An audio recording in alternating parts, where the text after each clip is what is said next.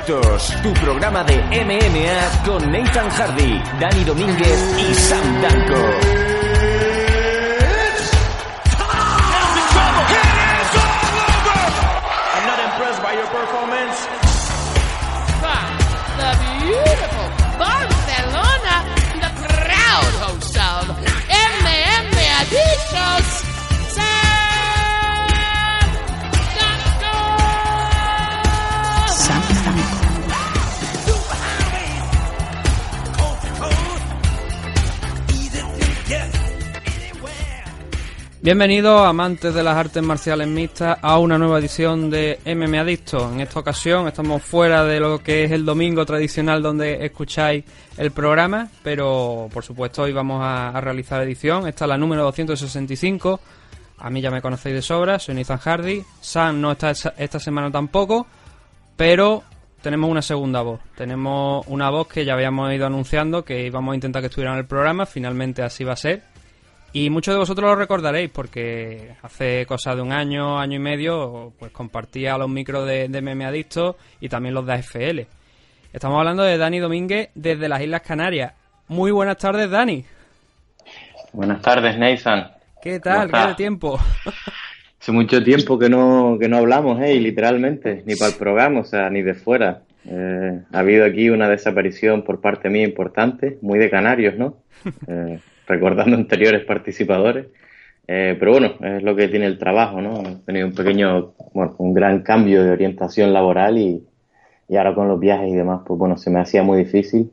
Y, nada, contento de volver una, una edición más y, y, a ver si tengo la capacidad de rascar un, par de días más así para poder pues acompañaros una vez más. La, casualidad, querido, bueno, por desgracia no esta ocasión, que el otro día estabas en el Slam Arena allí en Canarias y, te pusiste en contacto con nosotros, que estabas viendo allí los combates y dijiste eso, que tenías una, una pequeña lesión en el codo, que te han tenido que operar, ¿no? Sí, sí, he tenido una intervención ahí bastante grande, de hecho, eh, o sea, no, vamos, no la artrosis esta, sino artrólisis, que para quien no lo sepas es una raja como si me hubieran apuñalado, pero por los dos lados. Así que Así que claro, me ha, puesto en el banquillo durante un par de meses y, bueno, aquí estoy de nuevo en la isla eh, haciendo la recuperación y, tratando de aprovechar todas estas cositas que, no, que nos brinda Gran Canaria siempre de MMA, de Jiu-Jitsu y todo este tipo de cosas. Y bueno, viendo, viendo participantes grandes conocidos del programa como el que mencioné, y es que no podía omitir ese mensaje a, a mis compañeros de MMA Adicto, vamos. Sí. Además es que el, el, evento del LAN Arena es que fue bastante grande porque estuvo Darwin Rodríguez, que ya hemos contado la polémica que hubo, luego te, te lo cuento porque creo que tú no, no, no la has escuchado. Pero, o sea, no con él, sino con alguien que, que bueno, que se inventa rumores y noticias y patatín patatán. Em, Darwin iba a pelear también después de haber peleado la semana anterior en, en la compañía que tiene, la WTE. Lo que pasa es que tú nos dijiste que no había peleado porque eh, una pequeña lesión o algo, según me comentaste, ¿no? No, eso es lo que yo había escuchado, pero directamente después del evento fui a, fui a hablar con él. Yo conozco a Darwin de hace un montón de años por la Federación de Lucha, los eventos de AFL y demás, y lo considero que puta madre, la verdad, un gran conmigo, una persona con la que se puede hablar bien y tal. Y, y bueno, yo, yo no sé hasta cuánto puede decir, porque no sé si esto se oficializó o lo que sea, pero no fue por lesión, eh, ni siquiera fue por su eso. Creo que tienen, hacía grandes rasgos, hubo como un incumplimiento por parte de la otra parte, bien sea mm. por peso, por fechas o no sé qué cosa, y, Darwin decidió no hacer un combate MMA en las condiciones que no eran las pactadas. Desconozco el, el origen, pero él iba a pelear, o sea, Aquí lo principal es que él iba a pelear, no se cumplieron las condiciones y obviamente una persona con la carrera de Darwin pues tiene que ser selectivo con, los combates que coge y en qué condiciones, porque su récord es el que está en juego, ¿no? Y dado el récord actual e internacional, uno tiene que pensar que está muy cerca de llegar a las ligas grandes, uno o dos combates, y, más en un peso 93 donde no hay el nivel que tienen él y Ladero, por ejemplo. Mm, o, o, sí. Sí, no, precisamente Ladero que también estaba en la CAR. Sí, Ladero y, Darwin son bastante buenos amigos, se ayudan a entrenar mutuamente, hacen camp juntos, se visitan, Darwin viene aquí, Ladero va para allá, eh, Paco Esteves también está en la mezcla por ahí, es un tío que, son gente grande que rara vez tienen gente de su tamaño y de su habilidad para entrenar, que últimamente me consta que están haciendo entrenamientos conjuntos muy, muy buenos, la verdad, de esos que, salvo que estés en un American Top Team, que tienes tu categoría entera allí, eh, es difícil de encontrar aquí, no, no solo en España, sino en Europa también. Y la verdad que, bueno, me alegra ver eh, estas pequeñas alianzas que están formando aquí en Canarias, incluso con gente de fuera, y que están subiendo el nivel pues al límite insospechado. El mismo Slam Arena, o sea, eh, era un, un nivel, unos, unos combates ahí, o sea, estaba viendo un UFC prácticamente y mejor que muchos Fight Night, literalmente. De lo mejor que he visto en términos de nivel y de selección, porque más allá de coger gente de nivel de MMA, había gente de nivel de kickboxing, y no solo eso, sino leyendas en su propio derecho, como Sapito, Rafa del Toro, gente que llevan 15, 20 años entrenando y sacando leyendas en sí, pues bueno, estos entrenadores sacando aquí y veías las gradas tapizadas de Rafael Toro, Sapito, vamos, de todos los alumnos que venían empezó a verlo. O sea, muy, bien pensado por parte de Ney, la verdad que eh, me gusta mucho esta unión kickboxing MMA y da un buen resultado y muy buen nivel. Además que las tres ediciones que se han hecho, creo que han sido hasta ahora tres ediciones, mm, han sido todas buenas. Todas las caras que, había en los Slam Arena han sido buenísimas. Las caras han sido buenas de cara en el papel, en plan, esta debería ser buena, y luego en la efectividad, o sea, ha sido. Que es lo difícil al final. Ah, exacto, han, vamos, yo al, al, al, acabar el evento, pues directamente salté la valla ignorando al pobre señor de protección civil, pues yo qué sé, ya estaba acabado el evento, y fui directamente en ella a felicitarlo y, bueno, se vio una sonrisa en su cara que, que denotaba que eh, se había visto el fruto del duro trabajo organizativo y de emparejamiento y bueno, de entrenamiento, porque no olvidemos que Ney, al, igual que Julio Santana, son gente que no solamente organizan eventos estilo pionero y sacan adelante el deporte, sino en esos mismos eventos eh, hacen esquina y entrenan luchadores. Para aquellos que no lo sepan, que es especialmente difícil. Hmm. O sea, quitarse de repente el sombrero de organizador y ponerse en la esquina ahí a, tratar de poner, mantener la calma con tu luchador. Sí, bueno, aquí ya hemos visto alguna vez, en alguna ocasión, a comentaristas que están ejerciendo de comentaristas y al rato te los ves en la esquina de sus luchadores que están participando en, el evento. El caso de Enrique Marín con Damian, que va a pelear en Bellator el mes que viene, creo que o dentro de poco, ahora mismo no recuerdo la fecha exacta en la que Damian Frankiewicz va a pelear en, en Bellator, ganó aquel torneo del World Fight Tour y va a pelear en, el Reino Unido, creo que era el evento del Reino Unido, ahora no tengo la información exactamente por delante, pero creo que era eso. Y hemos visto ya en alguna ocasión, como te digo, esos casos. Además, para cerrar ya lo que es este LAN Arena, que ha sido una carpeta que hemos abierto improvisada, pero ya aprovechando con que estuviste allí, estaba también Juan Suárez, estaba Kevin Cordero, que estaba disputando un título contra Álvaro Fresno, si no tengo mal entendido. Correcto, estaba disputando el título de 66. 66, sí. Eh, sí, porque ahora me quedo en duda porque sé que Álvaro Fresno ha peleado en 70 y estaba viniendo, mientras que Kevin eh, en sus peleas iniciales había disputado en, en, un peso más pequeño, porque es un luchador más pequeño, y la verdad es que no sé si se encontró en 66 o de alguna forma Álvaro bajó a un peso más pequeño. Aquí lo que pone eh, es 135 libras. exacto, pues ahí está, pues entonces fue Álvaro quien bajó a 61 kilos del peso gallo, corte bastante grande para él. Y, y, bueno, y se veía la diferencia de tamaño entre, entre Kevin y, Álvaro. Eh, gran pelea también, la verdad la gente tendrá detractores en cuanto al estilo de Kevin, ¿no? Que quizás pelea muy poco la lucha. Pero, pero bueno, al final del día tiene un buen golpeo, tiene un gran suelo, como demostró, sacando ese triángulo para la victoria por el cinturón. Mm. Así que bueno, alegrarnos por Kevin Cordero y que ahora mismo, eh, según el ranking de Tapology, pues está muy alto en, en Europa. Desde luego con la victoria aquella de Formiga pinta muy muy bien. De hecho, no sé si es número 6 o alguna cosa de esto. O sea, Sí, ahora, mismo, figura aquí el 6 de lo por lo menos a nivel europeo, pero en la parte de occidental aquí, ¿no? De, obviamente si nos ponemos con Rusia y tal, eh, ya cambiará la cosa. Pero sí que es verdad que, bueno, a ver, la carrera de Kevin Cordero, el primer combate fue una derrota, pero luego todo lo que ha tenido, quitando obviamente el paso que dio a Cage Warrior, que también fue muy valiente, eh, son todos victorias. Ahora mismo es campeón de, de AFL, también es campeón del Slam Arena mm, está pegando fuerte y obviamente con solamente 19 años, creo que son, me parece que cumple 20. Mira, estoy mirando aquí la fecha de nacimiento, cumple año el mismo año que yo, el mismo día que yo. Pues Lo que pasa es que tenemos unos cuantos años de diferencia, eso sí. va a cumplir 20, yo bastante más. y, y es uno de los, de los jóvenes talentos aquí en España que desde luego le está llevando bien la carrera, está haciendo las cosas paso a paso y quién sabe si ahora mismo con esta racha de victorias, ahora que eso me parece cuatro consecutivas, mm, es difícil quizá a lo mejor porque Joel cuando ha pisado UFC lleva ya bastante más tiempo eh, manteniéndose arriba, pero eh, está por lo menos ya yo creo seguramente eh, haciendo que la gente gire la cabeza y lo tenga en cuenta. Sí, sin duda.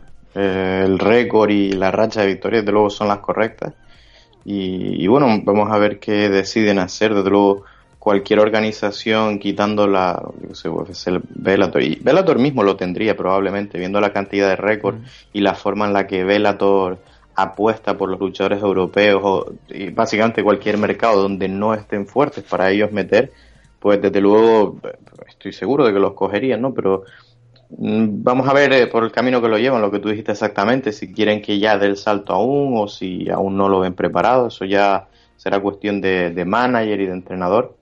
Pero desde luego lo que tú dices es un hecho, eh, los números pintan muy muy bien, pintan de lo mejor que pueden pintar ahora mismo en, términos de Europa Occidental. Mm. Además teníamos también la victoria que hemos dicho de Juanma Suárez, Daniel Ladero, Kevin Cordero con el cinturón, José Sánchez, que ahora mismo se ha puesto con un 10-0 ya de récord, que lleva cuatro, creo que son cuatro o cinco peleas este año ya.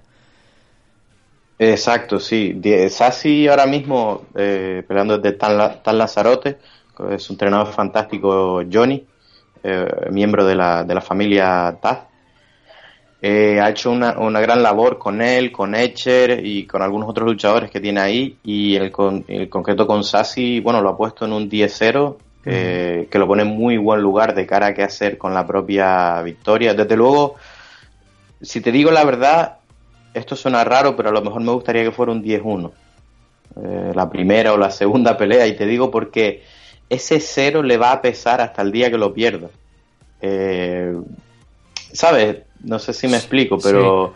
Sí, que, a lo mejor puede, puede, llegar a un punto, también interpreto que quiere decir que puede llegar a un punto donde eh, te ves invisto, hay no un exceso de eh, confianza intencionado, sino que te puede llegar a ocurrir en cualquier momento y entonces cuando pierdes y puedes plantearte que, has hecho mal de mala manera.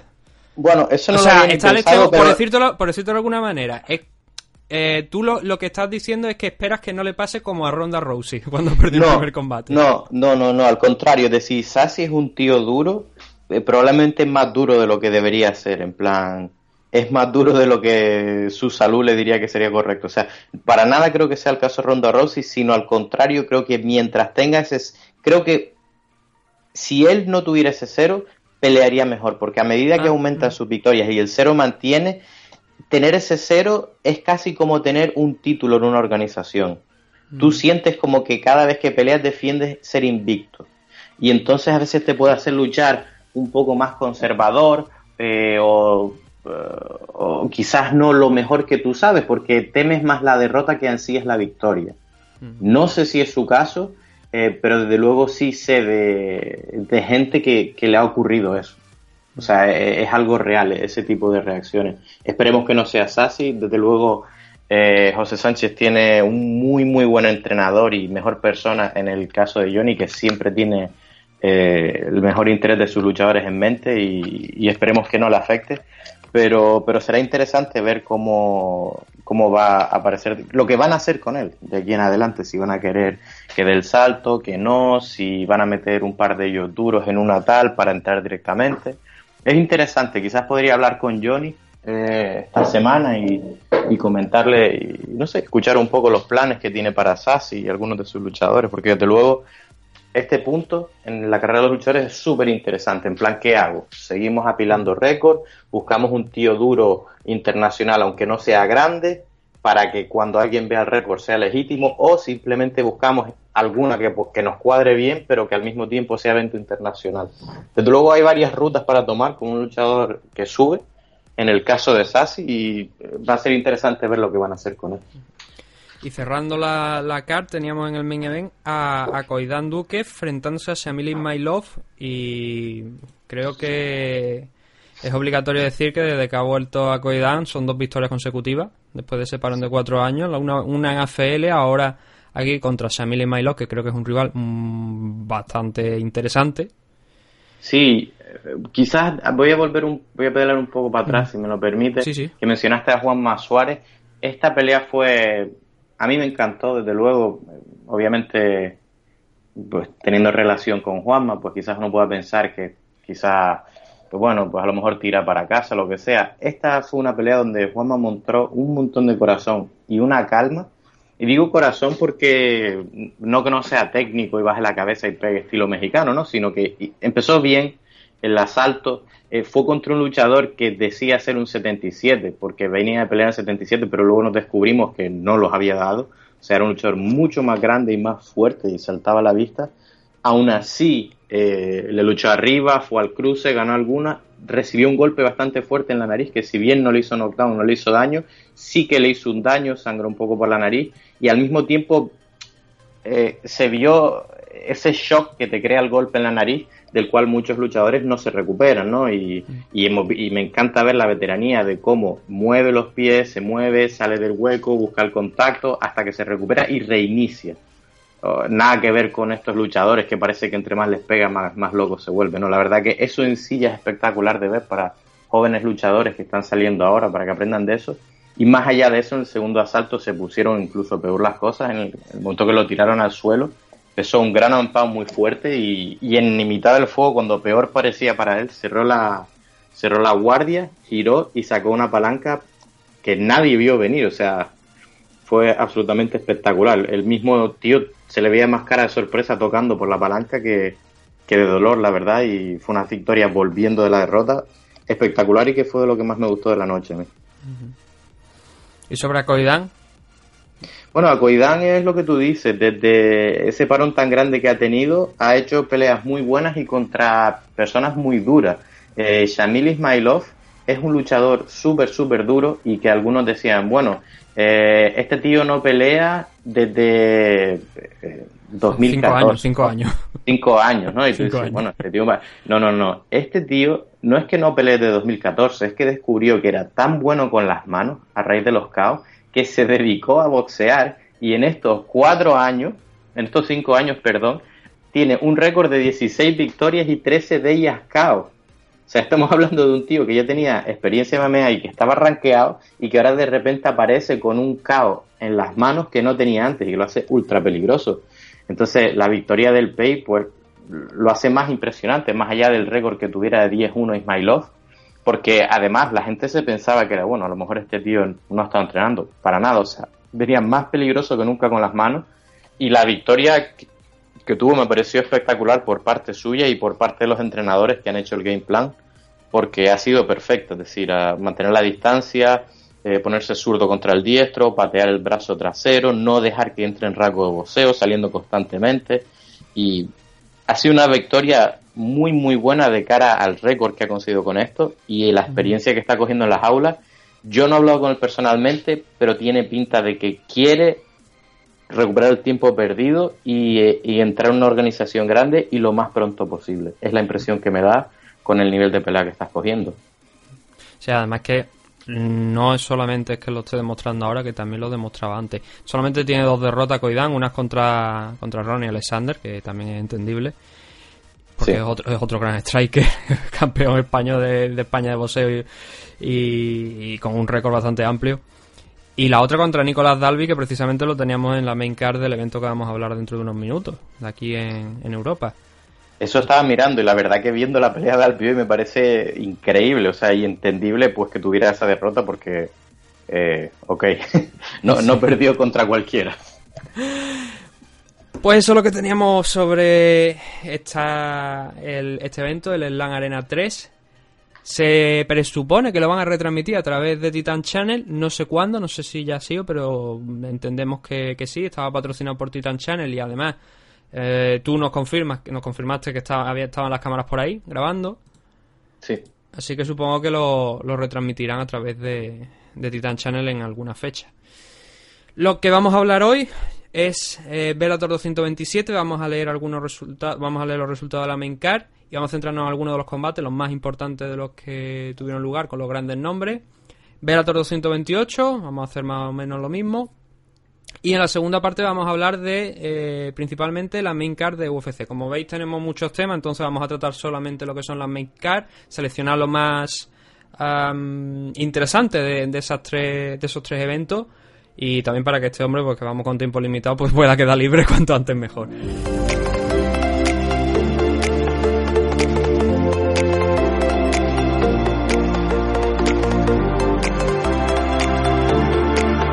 Así que si te parece vamos a empezar por el Bellator 227, donde teníamos varios combates en la Mincar. Este evento se realizó en Irlanda, tenía el main event a, Jane Gallagher y a Roman Salazar.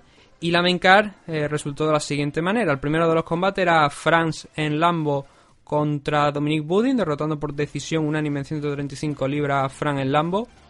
En el siguiente de los combates, Liam McCourt se impuso a Kerry Hughes en el primer asalto eh, por rear naked choke en el primer round. Norbert Noveni Jr. enfrentándose a Will Fleury, eh, Fleury y derrotándolo por decisión unánime en la categoría middleweight.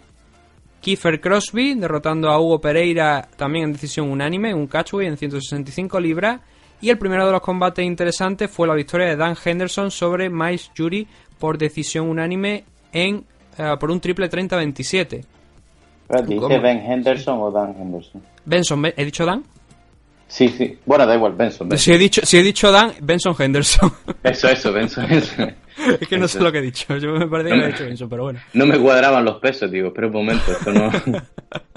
vale, Son las ganas de haber peleado de nuevo a Dan Henderson, pero claro, ya poco me parece, vamos a ver. Sí, en, en, los supermercados y en los parkings de, la, de los centros comerciales. Como BJ Payne. Sí, justo. Que por cierto, BJ Penn ha sido liberado del contrato y va a pelear contra Neil pero yo creo que Dana White, después de la polémica aquella que tuvo de mm, pelearse, bueno, más bien que pelearse, ser noqueado en la puerta de una discoteca por un señor gordito sin camiseta. BJ Penn. BJ Penn, BJ Penn, ¿no lo sabía?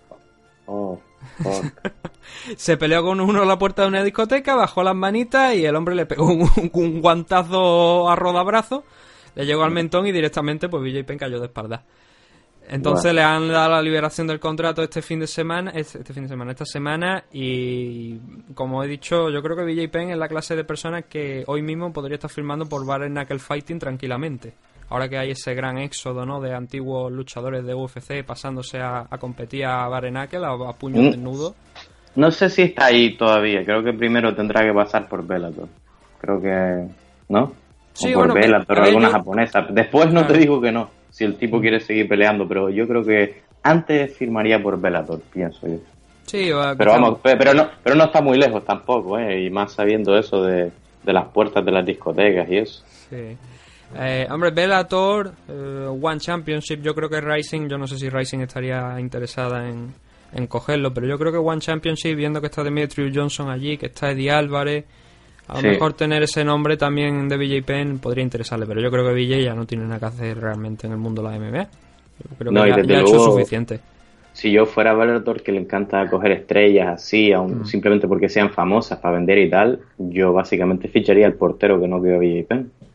Mm. Porque, bueno, no, fue ni, no fue ni el portero, fue una persona no me corriente que iba bastante borracha sin camiseta y que le, pegó un golpe y lo noqueó. Yo creo que esa eso es sinónimo de que BJ Penn ya no está para pelear.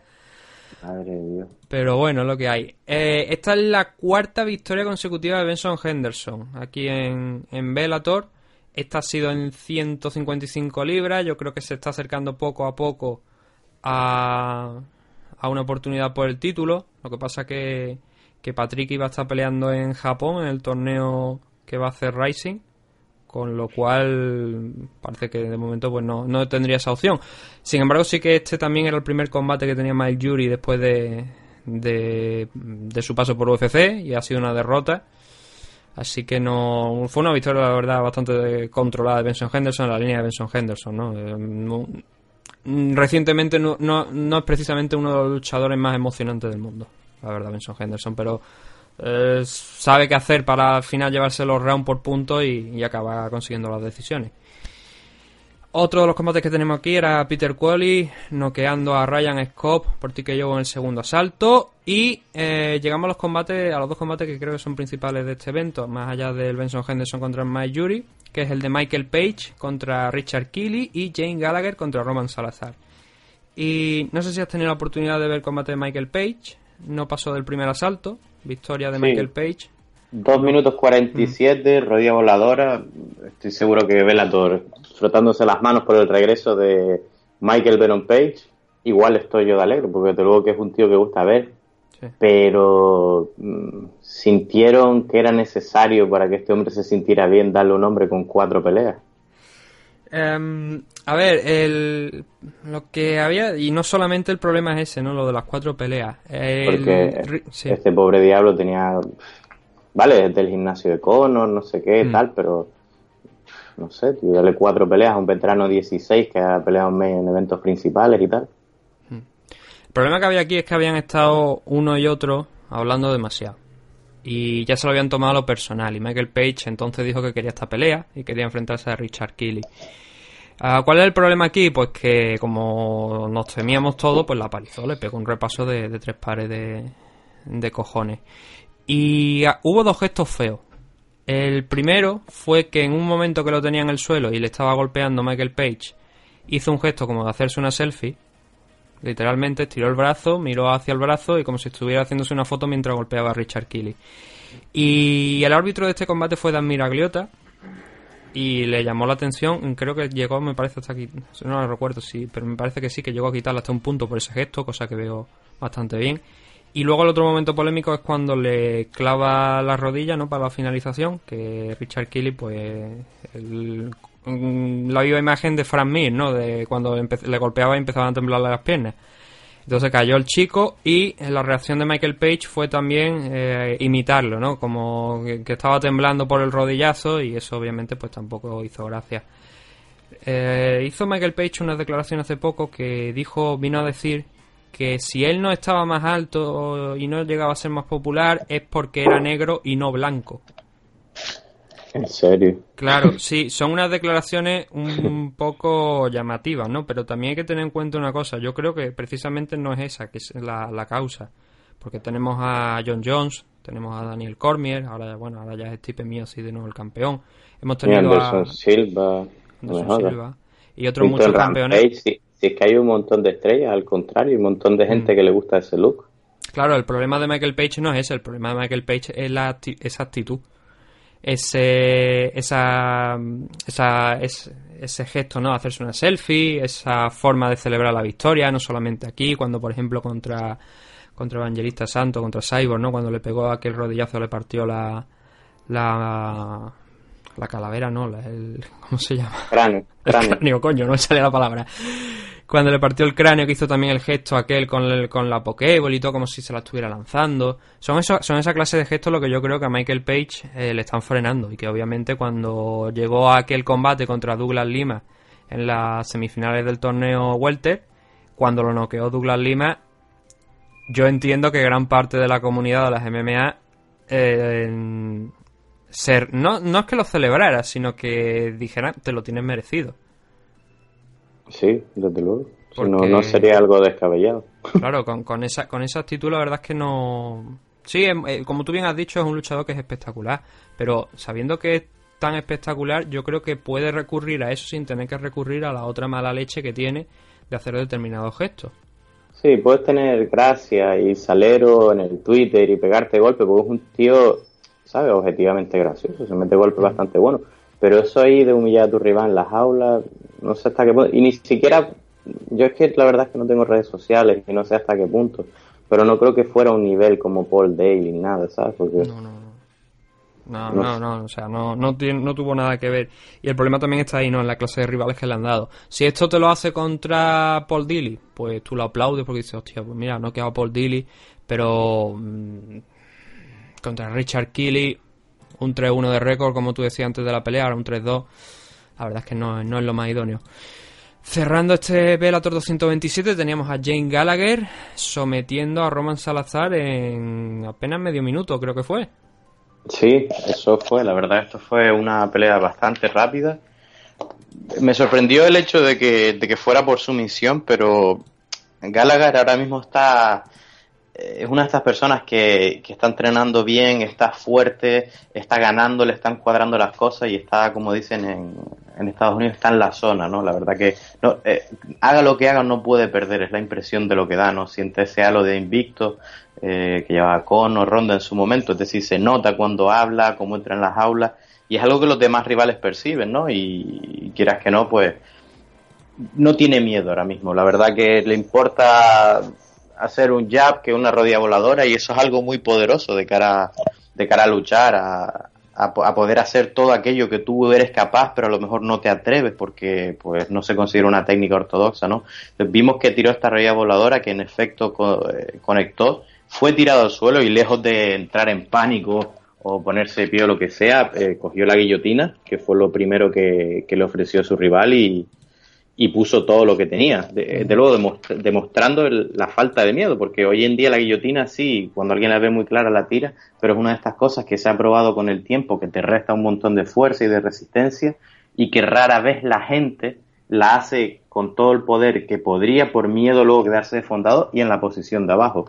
Y no así en este caso, y vemos como, como Galao Jara está sencillamente en la zona, está, está arrollando a todo el mundo y va a ser un tío muy difícil de batir ahora mismo. Mm. Nota curiosa, estaba Connor en el evento y o se cambió del whisky al vino tinto o tenía sangre en el traje, en el hombro derecho. No sé si lo viste, pero se veía en el público y un poco... No sé qué coño pasó a él. Sí, bueno, no sé, a ver. Igual era vino tinto, Sí, bueno, no, también teniendo en cuenta que había varios compañeros suyos de, del ah, gimnasio. Ah, claro, abrazos después de la victoria, claro. No, no solamente abrazo, a lo mejor, el, no sé si recuerda una vez que Margot le, interrumpió un combate para echarlo de allí y decirle que, que, fuera profesional y se quitara de en medio porque no paraba de dar vueltas por la jaula. Y no sé si esta vez pues también estaría dando vueltas por la jaula o algo, pero sí, que el caso que es que hay maneras en las que puede pudo acabar la espalda de, de Conor. Eh, como tú bien decías, Jane Gallagher ahora mismo se mueve a un 10-1. Eh, ya parece que esa derrota que tuvo contra Ricky Bandeja ha quedado atrás y que ha vuelto a, retomar la senda de la victoria. Y el rival que tenía enfrente, Roman Salazar, no hemos comentado mucho porque el combate realmente eso no pasó de, medio minuto, pero era un luchador que había sido veterano en UFC, que había peleado, incluso había llegado a pelear contra Kid Yamamoto, con lo cual tenía un, un cierto nivel, ¿no? Es verdad que su paso por UFC no, no fue el idóneo, perdió todo, creo, menos el combate contra aquí, que se fue a no contest por una lesión en el ojo, pero el, no, no, no llegó a ganar ninguno. Sin embargo, es eso, ¿no? La que siempre se vende. De, tenemos a este luchador que ha peleado en UFC, tiene cierto nivel, y encontrárselo con 23 peleas frente a James Gallagher, pues la victoria es también importante.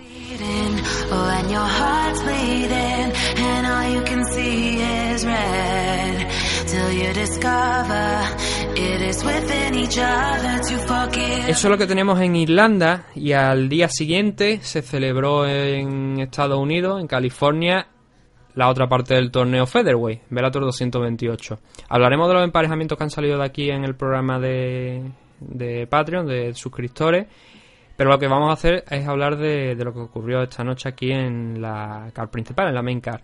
El primero de los combates dentro del torneo Featherweight fue la victoria de Daniel Weigel frente a Saul Rogers, el alemán derrotando al británico en un combate que la verdad es que fue, fue complicado de puntuar porque quitando en el primer asalto donde Roger al principio parecía que había hecho daño a Weigel, pero Weigel se lo devolvió al final del asalto multiplicado por dos Quitando ese primer asalto, el resto yo lo estuve viendo y creo que podía haber ido para, para, cualquier lado porque no hubo acciones ni en el segundo ni en el tercero determinantes para decantar el asalto de uno a otro. Sin embargo, sí que es verdad que a Weigel en el último se le vio un pelín mejor, más suelto en el striking, pero la verdad es que no fue gran cosa. El evento en, en sí, en la main card del 228, a mí me pareció un tostón. Y eso que, cuando estábamos hablando de cómo íbamos a hacer el programa y tal y cual, me salté el Musashi contra Machida porque creía que había sido en el evento anterior y no lo había visto. Con lo cual, ese combate sí que lo vas a comentar tú íntegramente.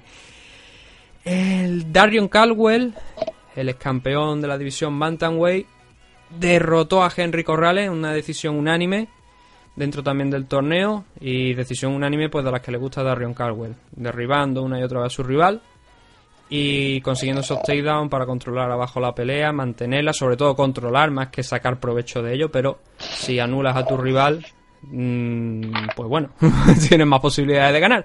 Eso fue lo que hizo Darion Caldwell frente a Henry Corrales, un Corrales que la verdad, después de haber noqueado a Aaron Pico, que se había visto que tenía potencial en las manos, Aquí no lo demostró, no dejó ir esas manos. No sé si es que tenía un excesivo respeto por el wrestling de, de Darren Caldwell, pero la verdad es que fue un combate bueno para, para Henry Corrales. Y el siguiente de los enfrentamientos fue AJ McKee Jr. enfrentándose a Georgie Caracanian. 8 segundos duró el combate, un gancho con la izquierda que tumba después de, meterle una derecha que tumba a Georgie y lo finaliza con golpes con más golpes en el suelo. AJ McKee ahora mismo se mueve a un 15-0, está invisto y cada actuación que está teniendo es mejor. Veremos, como digo, cuando hagamos la, comentemos los, emparejamientos que se realizaron esa misma noche, con quién ha caído y cómo, y cómo nos vamos a encontrar ahora mismo el futuro de Jim aquí. Pero la verdad es que eh, es brillante, es brillante, porque todas las victorias, o sea, ahora mismo se colocan 15 victorias, una carrera espectacular y cada vez, como digo, mejor. El padre también, por cierto, de Jim aquí peleó en esta car, en la car preliminar, frente a William Ciarapai, que andaba más o menos por, la misma edad. Y Antonio Maki también ganó, el padre ganó el segundo salto. Y eso, la verdad, pues bueno, padre e hijo ganando, ¿no? El padre tiene 47 años ya, me parece que no, 47 48. Por lo menos. Sí, más o menos creo que tenía eso. No sé si incluso hasta puede que más. La verdad es que ahora no tengo el dato exacto de la edad, pero eso variaba entre 47 y 50. El Comain Event de la noche fue el Patricio Pitbull Freire frente a Juan Archuleta eh, de Spaniard. Este combate obviamente estaba el título en juego de 145 libras. Fue una decisión unánime 50-45 los tres jueces a favor de Patricio Pitbull. Y el combate no fue excesivamente emocionante, quizás como hemos visto mucho a lo largo de la carrera de Freire. Fue un combate más al estilo de Juan Archuleta, pues más tranquilo, eh, intentando aprovechar algunas oportunidades. Fue un combate pausado en sí, pero Freire consiguió obtener pequeñas ventajas en momentos claves de los asaltos sin esforzarse mucho para ir asegurando los asaltos, como digo. Un movimiento que es clave es que cada vez que Archuleta intentaba entrar al takedown, él lo frenaba, pero es que además cogía la guillotina.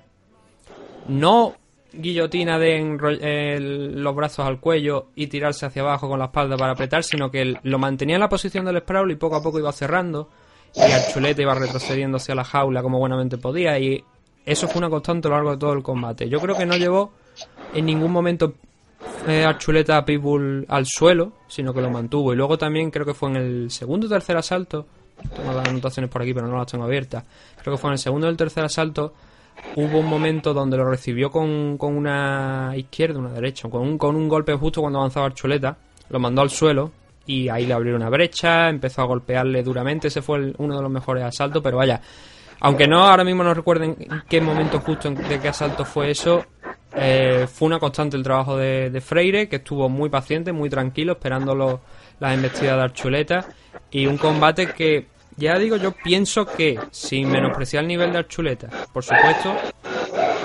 Dani, me está metiendo un ruido de tres pares de cojones ahora mismo que no veas. Un ruido, pues. Sí. Debe, ser la, tablet que está haciendo cosas raras porque yo la verdad que no percibo. Ahora no, ahora, ahora no se escucha, no se preocupe. Ah, vale. Um, Habrá que hacer un corte entonces. No, no, da igual, esto lo sigo y esto se pone directamente, no importa. Em, estaba diciendo lo de Juan Archuleta, que aunque el nivel de Archuleta está ahí, es obvio, nadie llega a un 23-1 de récord hasta este combate, ahora 23-2 sin tener méritos propios, ni 4 o 5 cinturones que tuvo en King of the Cage, sino que fue el propio Freire con su actuación esa, esa noche del sábado la que hizo que eh, Juan Archuleta pareciera un amateur y no lo estoy llamando amateur, pero hizo que pareciese un amateur. Se vio una diferencia entre ambos que para mí creo que fue bastante grande y que quizá el juego de Juan Archuleta llegó al límite con alguien como Freire y con un tipo que además que tiene mucha experiencia. ¿Verdad que y, es, especialmente, perdón que te corte, mm. impresionante este, este tipo de evolución por conociendo los orígenes de Pitbull. Eh. Nadie se gana el mote de Pitbull porque sea un técnico como Machido. Estamos hablando de un tío que salía a matar directamente, es decir, bajaba la cabeza, tiraba puñetazos, guillotinas y todo lo que tenía y eh, hacer una actuación como la que tú me estás contando demuestra una evolución muy, muy importante, muy positiva hacia un luchador, pues, maduro, digamos, por llamarlo de alguna forma, que, no se veía en sus inicios. Sí, ¿no? Eh, sé que, de hecho, la cuando consiguió el título derrotando a Michael Chandler, eh, bueno, consiguió el título, no, sí, sí, lo consiguió, no lo tenía, lo consiguió derrotando a Michael Chandler, lo que pasó en la finalización fue también una contra. Fue engañar a Chandler, invitarle a golpear prácticamente y cuando Chandler soltó a la izquierda lo que respondió en timing fue Pitbull con, una derecha y noqueándolo. Ha desarrollado muy bien el tema de, la paciencia, de estar controlando la situación, de saber cuándo tiene que, entrar, esperando sobre todo a su rival. Y, fue, ya te digo, la victoria, la actuación de, de Pitbull. No fue como, como tú bien has dicho de, o sea, como, te, como tú bien comentabas, de la, del inicio de su carrera, ¿no? De, convertirlo prácticamente todo en un brawl, sino una actuación más eh, de saber esperar, de saber cuándo tenía que atacar, como digo, y detuvo todos los takedowns de Juan Archuleta, los volvió en su contra y en el striking también con, ese golpe que le digo que, lo mandó a la lona a, Juan. Mm, eso también lo aprovechó para incluso hacer más daño el suelo y la actuación fue 50-45, algún round incluso Ah, se podría entrar a valorar, no creo que para un 18, ¿no? Pero sí que sería también digno de estudio. La actuación, ya digo, que si no has visto el combate, te recomiendo que la veas porque es que es eso, es un combate que yo entiendo que para la mayoría a lo mejor de la gente puede ser bastante aburrido para lo que teóricamente a lo mejor podía esperarse, pero la actuación de, de Pitbull es espectacular. Es un luchador con mucha, con una inteligencia muy alta durante este combate y que ahora, por suerte, va a defender el título porque a partir de ahora todos los combates que en los que esté él, el título va a estar en juego, como en el torneo welterweight, y además van a ser todos los combates de, según se dijo, espero que al final se respete, de a partir de ahora todo a cinco asaltos, tanto el, este el cinturón en juego como el resto de los, de los participantes. Y en el main event teníamos a Llegar Musashi enfrentándose a Lyoto Machida victoria por decisión dividida, que la tenía por aquí, pero se me ha cerrado. Creo que fue un, un segundo, aquí la tengo, aquí está. Decisión dividida a favor de Musashi por un 28-29 de Machida y un 29-28 y 30-27 a favor de Musashi. Sí, aquí bueno, tenemos un, una, una pelea de revancha de una pelea que había ocurrido antes en UFC, habiendo ido en la dirección de, de Machida eh, no recuerdo, creo que fue en 84 kilos también, porque es cierto que ambos en un punto estuvieron en 93, pero si no recuerdo mal también fue en 84 el anterior, eh, con lo cual no, digamos que el cambio de peso no fue un factor para ninguno de los dos lados, ¿no? Porque ambos pueden, tienen capacidad de noquear, eh, pero bien lo hacen con técnica y precisión y ninguno de ellos siendo un quinto en Rampage, pues bueno, que fue como un replay de la pelea anterior, hmm. eh, con la diferencia que Gegard Musashi pues aprendió la lesión, es decir, es, es, consciente que su estilo es estilo K1, una especie de, pues, de kickboxing con manos muy afiladas, una base de judo, es bastante completo y al mismo tiempo el estilo de Machida, pues bien llevado, es un estilo que puede ganarle a los puntos al estilo tradicional de K1 por entrar, golpear y salir,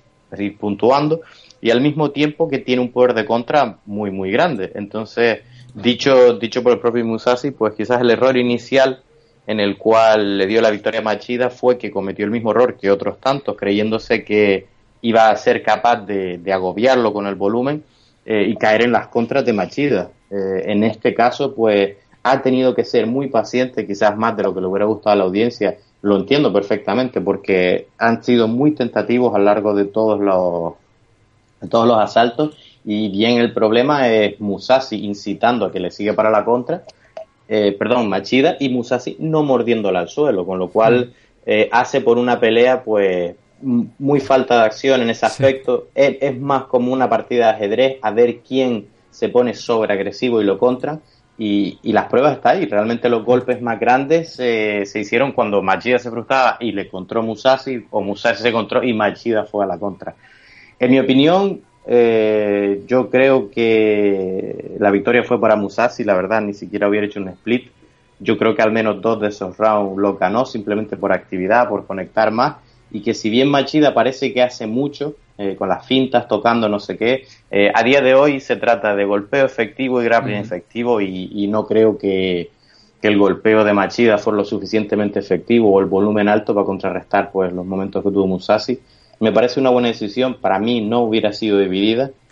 Y, y quizás del lado de Musashi yo no sé si es que Machida ha estado pues trabajando en esa contra del Loki, pero cualquier persona que tenga un stand así de karate tan alto, eh, perdón, tan abierto, eh, como veremos en Gunnar Nelson más adelante en el UFC, Mm. eh, la primera respuesta es low kick. Esa, hay que quitarle fuerza a esa pierna, hay que, hay que hacer que tenga hematoma, que la sangre vaya, que pierdan entrada hacia adelante y hacia atrás. Y una de las soluciones es siempre que sea posible golpear esa pierna adelantada.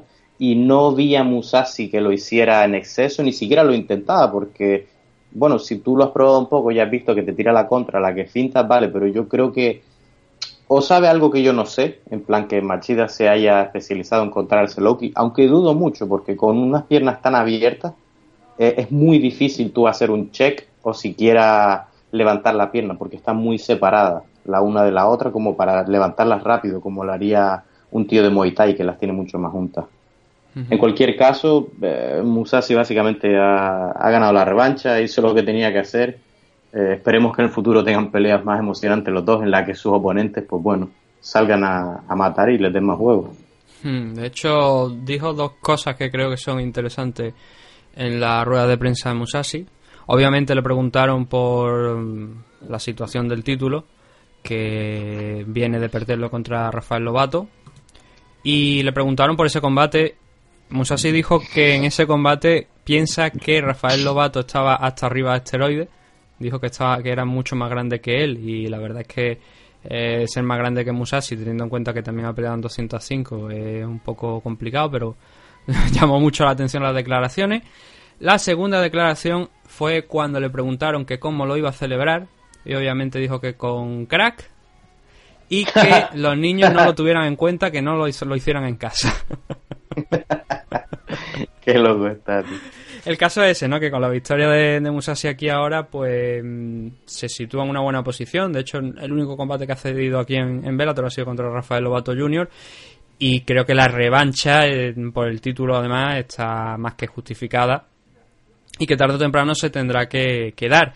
Aunque también había abierto la puerta Musashi de, de bajar a 170 libras a Welter. No sé yo si en este punto de su carrera eh, sería lo más idóneo. Es que más, yo ahora mismo no recuerdo si Musashi alguna vez ha peleado en 170 libras. Probablemente en la juventud, porque él empezó a pelear tan joven que probablemente haya visto, según iba creciendo, que es lo más normal, haya ido subiendo de peso. No obstante, lo veo más pequeño que lo vi en su momento. No sé si es una función de, de la edad, de cómo está entrenando, que no se está eh, centrando mucho en la fuerza, sino más bien en el golpeo y en el anaeróbico. Desde luego lo veo mucho más pequeño.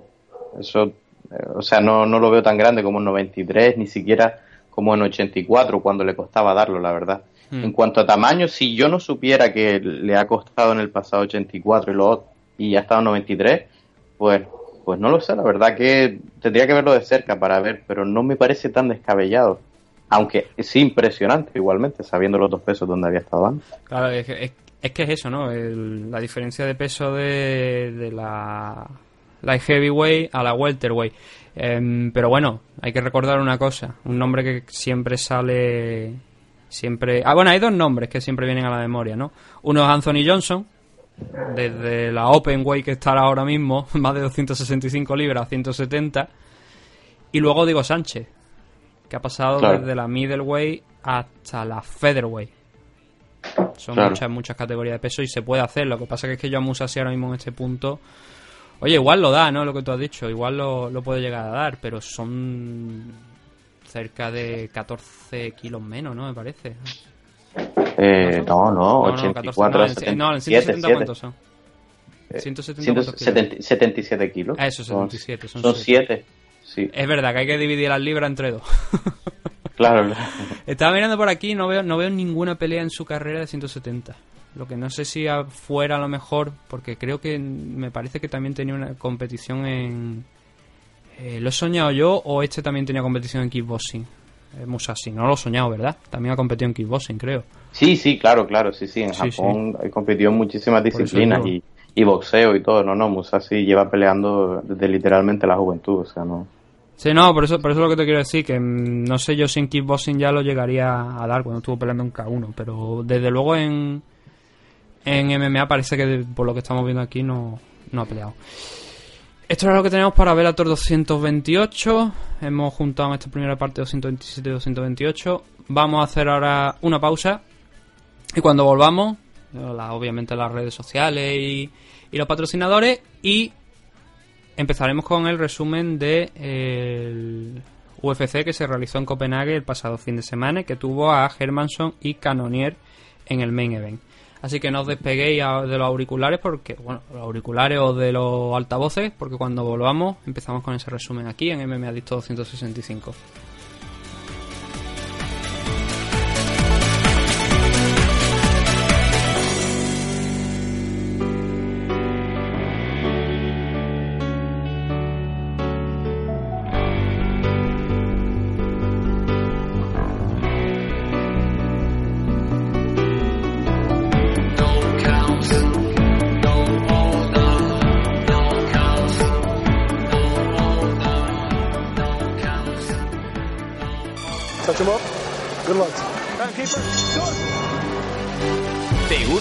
NMA? En NM Adictos te escuchamos. Queremos muchas preguntas, preguntarnos chorradas también, da igual. Escríbenos en mmadictos.gmail.com o bien en nuestras redes sociales, arroba mmadictos.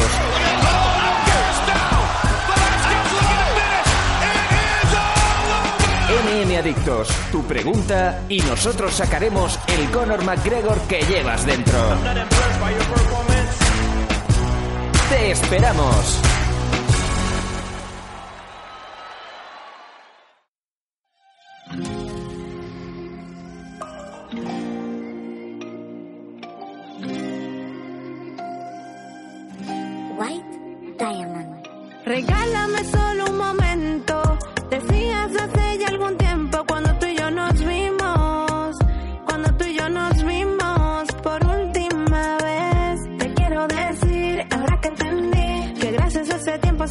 Ya estamos de regreso en MMA Adicto 265, pero antes de meternos con el análisis del UFC Fight Night de Copenhague, vamos a hablar de nuestros patrocinadores, los que nos permiten junto a vosotros, los suscriptores de Patreon y de Ivo, el hacer el programa semana tras semana y además, por supuesto, recibir ese programa entre semana adicional. El primero de nuestros patrocinadores es Dragons, con la comunidad Dragons del maestro Nacho Serapio. Desde 10 euros al mes, 12 si queréis la revista en papel, si no la queréis, por 10 euros al mes podéis suscribiros a la comunidad Dragons, que está siempre disponible. ¿Y qué podéis encontrar en la comunidad Dragons? Pues en la comunidad Dragons tenéis de todo, la verdad. Pues hay muchas, muchísimas cosas, no solamente esos famosos videotutoriales con más de 700 vídeos, más de 500 clases, que todos los días hay nuevas clases. A lo largo de la semana creo que son hasta 5, me parece, clases nuevas las que podéis encontrar en la comunidad Dragons. Además, varios directos que se hacen a lo largo de la semana, dos, dos, a lo largo de la semana hay dos directos en el canal de Nacho Serapio en YouTube, que es El Guerrero Interior. Y por supuesto ese late night que se hace los viernes a partir de las 9 de la noche también en el canal de, de Nacho. ¿Qué disciplinas podéis encontrar dentro de la comunidad Dragons? Estos 500 clases y 700, vi- 700 vídeos que hay. Combate deportivo, defensa personal, armas orientales, acrobacia, grappling y MMA, si sois, si sois amante de las artes marciales mixtas como nosotros en este programa. Formas, lucha escénica, entrenamiento, técnica tradicional, tai chi y chi kung. Además de otras muchas disciplinas. También tenéis otras ventajas por ser, por ser suscriptores de la comunidad Dragons, como es un 15%, de, 15 de descuentos en productos Dragons, gastos de envío de los mismos gratuitos, un 50% de descuento en torneos y seminarios coorganizados por Dragons y la revista en edición digital. Todo eso por 10 euros. Si además queréis recibir la revista en casa, la Dragons Magazine en casa, tenéis que pagar 12 euros. 2 euros por 2 euritos más os mandan la revista a casa. Pero también hay que deciros que eh, la revista es a partir del momento de la suscripción. En el caso de la digital, tenéis acceso a todas, a todos los números que se han publicado de Dragon Magazine, que creo que son más de 56 o 56 ya, podéis acceder a través de, la suscripción de 10 euros. Si queréis, como digo, la, revista en casa son 2 euros más. Y sé que me estaba dejando otra cosa por decir, pero ahora mismo no lo recuerdo. Creo que lo he nombrado absolutamente más o menos todo. Pero recomendaros nuevamente que os suscribáis a la comunidad Dragon por 10 euros al mes sin ningún compromiso de permanencia. Si por lo que sea no queréis continuar, simplemente os dais de baja y no hay problema ninguno y os podéis volver a suscribir cuando os dé la gana. La comunidad Dragons en dragon.es tenéis toda la información más adicional de la que os hemos dado aquí para que podáis progresar en el mundo de las artes marciales. Y el segundo de nuestros patrocinadores es Protege tus piños, un clásico del programa. En la clínica dental Torre Romeu de Sabadell, en la calle Sau número 45, el apartado de correo 08202. Y no es que lo digamos nosotros, porque cada semana deci- decimos lo mismo, son los mejores bucales del negocio, pero no es que lo digamos nosotros. La nómina de luchadores que han colaborado con Protege tus piños, y no solamente luchadores, también deportistas de élite, es muy amplia. Es muy amplia. Tenemos gente de UFC como Kelvin Gastelum, Mackenzie Dern, gente que ha pasado por UFC también como Jan Cabral, Enrique Marín, Arnett Llovera, el campeón del mundo de K1 Artur Kishenko, Daniel Ladero, que lo teníamos eh, en el, el LAN Arena, como estábamos comentando al principio del programa, Daniel Toledo también, y striker, grandes strikers españoles, gente como César Córdoba, Ronnie Alexander, campeón de la Unión Europea y campeón de España, que antes he dicho campeón de España, pero también de la Unión Europea, se me había olvidado nombrarlo. Y como he dicho, también deportistas de otros deportes, como es el caso de jugadores de la selección española de rugby. Encontramos a gente como Paul Pla, Joan Losada, Daniel Barranco, Judy Vélez y otros muchos más que forman parte de la familia de Protege tus piños. Además, recientemente van a abrir una nueva línea comercial más asequible para, para la gente. Y si queréis em, conseguir más información al respecto, solamente tenéis que buscarlo en Instagram, Protege tus piños. El piño es escrito con NY, no con la ñ, para que sepáis exactamente cuál es la cuenta. Y si lo que queréis optar es plantaros directamente allí en la clínica Torre Romeu, simplemente pues avisáis a Fran González. El número de teléfono que, que figura aquí es el 931-883515 o bien a través de móvil 615-143202. Si le decís que vais de parte de Meme Adicto, pues lo mismo hace un, un descuentillo respecto a vuestro bucal. Y recordad, protege tus piños, porque a vuestra edad los dientes ya no crecen, salvo que seáis todavía dientes de leche como yo, que tengo uno por ahí que yo no sé qué cojones hace eso ahí, pero bueno. El último de nuestros patrocinadores es el Training Uni MMA de Zaragoza, con Quique Pérez a la cabeza, que sigue trabajando, siguen ya calentando motores, ya están en plena temporada y ya tienen varias fechas. Por ejemplo, el 16 de noviembre, gente como Elisei Saikin, Christian Hoita y especialmente Richard Jacome, que sí que nos no suena mucho más de, que lo hemos visto ya más activo que, los otros dos luchadores de los que estamos hablando, van a participar en una velada de Barcelona, Barcelona Fight League, el 16 de noviembre. Así que ya podéis apuntar algunas de las fechas del Uni MMA Zaragoza si queréis ver allí a, a Quique Pérez y compañía. Además, el 2 de noviembre también tiene otra fecha Richard Jacome en, en, en Ibiza, por lo que estoy viendo aquí. También en esa cara está Ricardo Charte, por lo que estoy viendo Ibiza Cage Fight el 2 de noviembre. Y como veis, luchadores del MMA, del Training Uni MMA Zaragoza constantemente están entrenando, están peleando. Y esperemos que sea otro buen año, ¿no? Para, para nuestros amigos del Training Uni MMA Zaragoza. Podéis encontrar mucha más información del, de uno de los equipos punteros actualmente en el panorama nacional en sus redes sociales. Recomiendo especialmente la de Facebook, que podéis encontrarlo en Uni MMA Zaragoza o también eh, conocido como arroba MMA Zaragoza Quique Pérez, para que no tengáis pérdida ninguna. Y si queréis contactar ahí con el gimnasio y adquirir más información para ver si estáis por la zona y queréis apuntaros a, uno de los mejores equipos, como digo, por lo menos especialmente uno de los mejores equipos porque están sacando peleadores constantemente, pero también uno de los más trabajadores, que son más que un equipo, son una familia. Pues preguntáis ahí o directamente podéis tirar también eh, la caña a Manu, a nuestro amigo Manu Alias, en sus redes sociales, que también lo podéis encontrar aquí en, en Facebook y, os dará toda la información sin ninguna duda de, de cómo acercaros allí al Training Uni MMA Zaragoza y ver los progresos y formar parte de, de esta familia.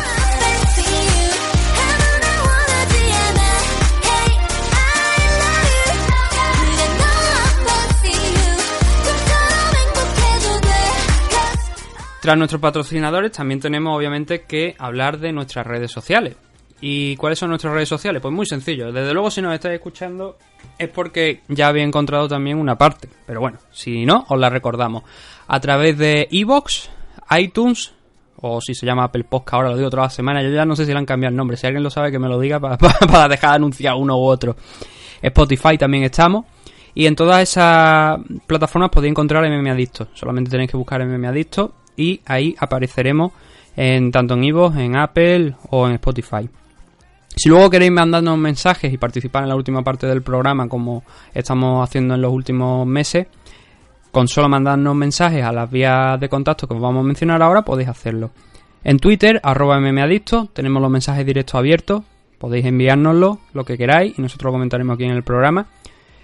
Digo siempre lo de los mensajes directos porque es preferible, porque así se nos quedan organizados frente a, los mensajes eh, de manera normal, a escribirnos un tweet, porque a lo mejor eso lo podemos perder. Entonces los mensajes directos siempre los tenemos ahí bien almacenados y podemos leerlos y comentarlos. Luego también en Facebook, en la página de MM Adictos, todo junto, MM Adictos, con una A entre la M y la D. También podéis dejarnos vuestros mensajes a través de ahí, de esa red social. En Instagram, mmadictos-podcast. En YouTube, mmadictos TV. Lo que pasa es que no utilizamos, la verdad, mucho el canal. Teníamos algunos breakdowns en vídeo. Lo que pasa que, claro, al utilizar material de UFC, eh, Bellator y otras compañías con copyright es difícil poder hacer un breakdown con el simple hecho de, o sea, con el, la- el, el fin nada más de, de acercar a vosotros un contenido, no de que veáis el combate, sino de cómo se ha producido una historia, de punto fuerte a lo mejor de algún luchador. Hice algunos vídeos, lo que pasa es que, como digo, por el tema del copyright o te buscas otro otra otra plataforma donde subir esos contenidos meramente informativos o por desgracia pues tienes que dejar de hacerlo. Entonces tenemos el canal de como digo de YouTube MMAdictos TV, aunque no se le da mucho uso. Y el correo, por supuesto, también importante, mmadictos.gmail.com. Todas esas redes sociales podéis enviarnos los mensajes que, que- que queráis, los comentarios, que no tienen solamente que ser preguntas, pueden ser comentarios sobre un combate, sobre algo que hayáis visto a lo largo de la semana que os haya llamado la atención, comentar cualquier noticia, aunque no la propongamos aquí nosotros, podéis hacerlo y nosotros lo comentaremos aquí con mucho gusto. Además, por supuesto, para los que queráis más MM Adicto, podéis suscribiros tanto a iVox Premium como a patreon.com barra mmadicto. ¿Qué podéis encontrar ahí? Pues depende de la suscripción. Si estáis suscritos a, a tenéis los audios, los audios exclusivos, aparte de esto obviamente son gratuitos, los tenéis ya, pero audios exclusivos cada semana donde analizamos, realizamos previas sobre los eventos que toquen ese fin de semana, alguna noticia extra que se haya quedado fuera, o también algún comentario de alguna cosa que haya surgido en las últimas horas que no se haya comentado aquí que pueda resultar interesante.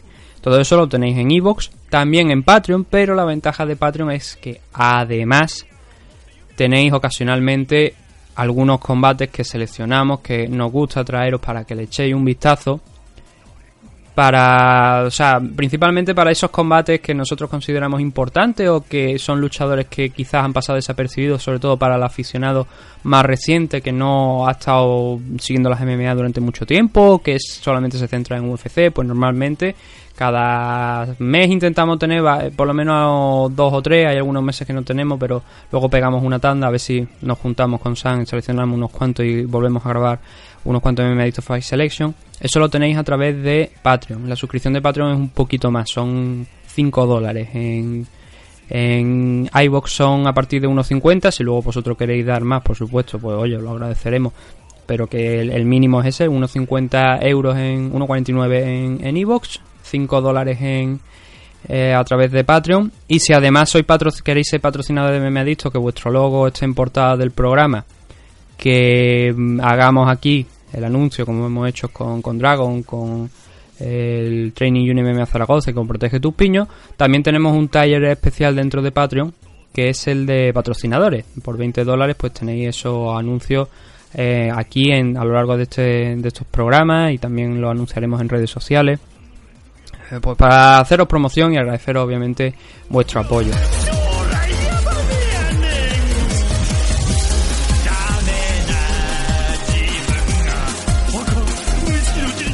Ahora sí, vamos a empezar con el resumen del UFC on ESPN 18, celebrado en Copenhague, el Hermanson contra Canonier.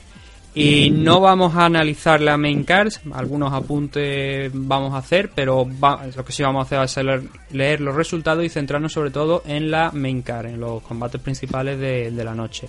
Con lo cual, luego nos mandéis mensajitos diciendo es que no se ha analizado la card preliminar, porque ya os estamos advirtiendo de que no se va a hacer. Entonces, obviamente, no podéis decir que algo no se ha hecho si no se ha hecho. Es que es lógico, ¿no?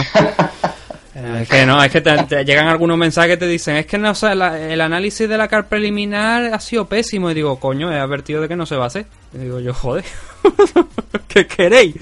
Hombre, más que pésimo es que no se hizo, han habido tres eventos. Pero eso hay gente que no lo entiende. Entonces hay que explicarlo de, de- de varias maneras. El primero de los combates, el debut, el debut del campeón Bantamweight de Cage Warrior, Jack Shore, enfrentándose a Noelín Hernández y venciendo por sumisión en el último asalto por Rear Naked Choke. La bienvenida a Jack Shore pues ha sido buena en esta ocasión.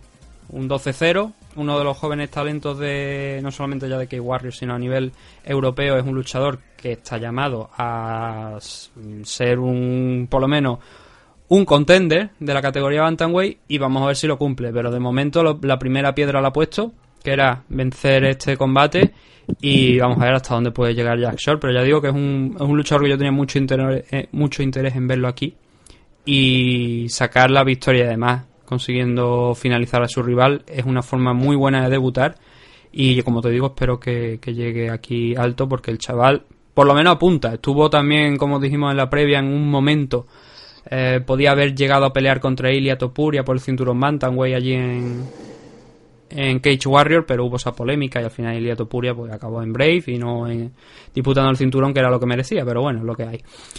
Segundo de los combates, victoria de Mar Diakase frente a Lando Banata por un triple eh, 30, bueno, por un triple no, un doble 30-27 y un 30-26. Sí, esta es una pelea de golpeo bastante loco que voy, a tener que sentarme con detenimiento para analizarla y quizás comentarla más adelante porque no, no he tenido la oportunidad de hacerlo. Gran victoria para Marty Akese eh, sobre Lando Banata, especialmente viendo el nivel de oposición al que se ha enfrentado Lando Banata y, y bueno, en lo contrario vemos como Lando Banata, pues quitando la victoria de Marcos Mariano, la siguiente anterior era de 2016, ¿no? Que está pasando por una racha de derrota, empate, derrota, empate, una victoria aislada y esta derrota, o sea, quizás es momento de- de analizar un poco lo, el game plan de Lando Banata y la forma de entrenamiento y, y cómo va a, a navegar los siguientes combates porque porque bueno no es verdad que no son que con esa victoria quizás tiene un colchón para tener alguna derrota más pero pero desde luego no va por el mismo camino que cuando lo vimos yendo contra eh, John McDess y Tony Ferguson y toda esta gente de luego hemos visto un, un poco una bajada en, el rendimiento de su carrera. El siguiente de los combates era el único combate femenino de la CAR, Lina Landsberg derrotando a la campeona del Ultimate Fighter 28, Macy Kiason, por una decisión unánime, un doble 29-27 y un 29-28. Esto, como dije en la previa, era un combate importante, era una prueba de fuego para Macy Kiason, a pesar de estar por delante en los rankings de, Lina Lambert, pero no había tenido una rival realmente importante, una ranqueada. Y ahora se la han encontrado contra Lina Lambert y la verdad es que no fue bastante controlada por, por Lina y no fue el combate que yo la verdad esperaba de la actuación de Macy Kiason que, que esperaba, pero oye, es una experiencia, ¿no? Con un 5-0 que tenía a la hora de entrar en este combate frente a las mm, 13 peleas que llevaba Lina Lambert, la diferencia de experiencia al final se notó, pero seguramente Macy Kiason va a aprender de esta y va a seguir progresando, que al final es lo que tiene que hacer, progresar. Solamente con cinco peleas, ahora seis, no se puede juzgar la carrera de una persona. Giga Chikatse, el luchador que habíamos dicho que tenía un buen striking, kickboxer, eh, venciendo por decisión dividida frente a Brandon Davis en un combate que en un principio creo que fue declarado como un empate porque las tarjetas fueron leídas mal, o sea, no se hizo la suma correcta y al final se cambió dentro después de pasar unos combates anunciaron que la decisión había sido otra, una victoria por decisión dividida para Giga Chikatse por un doble 29-28 y un 28-29.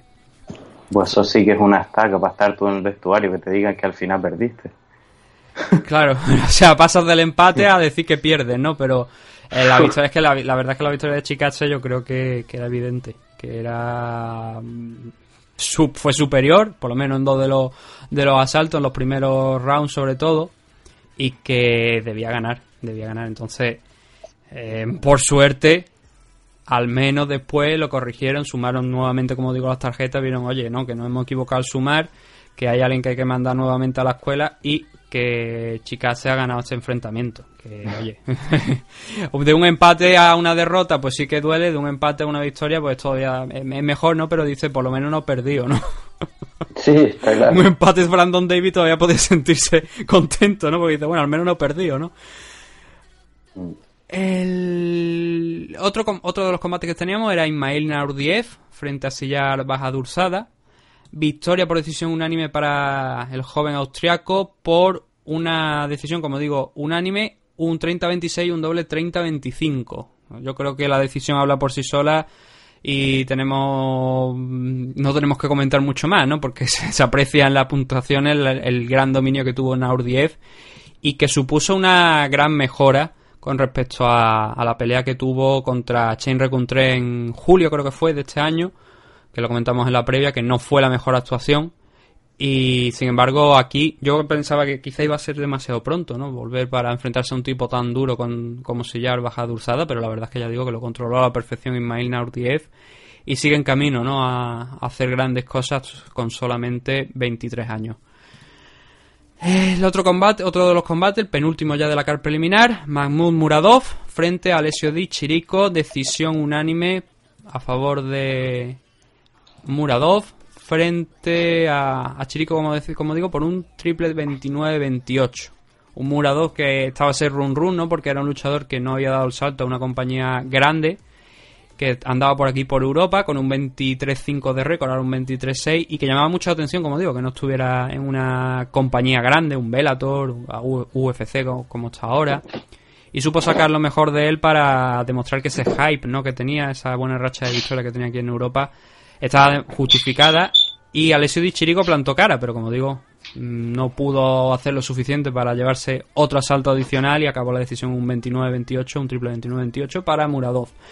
Y en el último de los combates, John Phillips noqueando en 14 segundos a Alen Amedowski con, una, con un overhand con la izquierda. No necesitó más para ah, noquear a Alen Amedowski y sumar una victoria aquí en UFC que eh, pone fin a la racha de tres derrotas consecutivas que llevaba en sus tres primeros combates de la compañía, con lo cual eh, era una historia necesaria y, y la consiguió.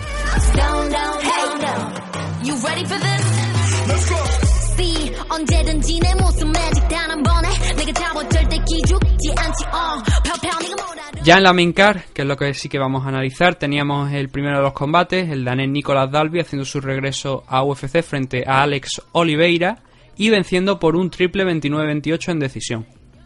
Sí, aquí tenemos una pelea bastante disputada, eh, de una tanto arriba en la lucha como en el suelo, y que yo siento que el primer paso hacia la victoria por parte de Dalby fue el marcar el tipo de pelea que iba a ser.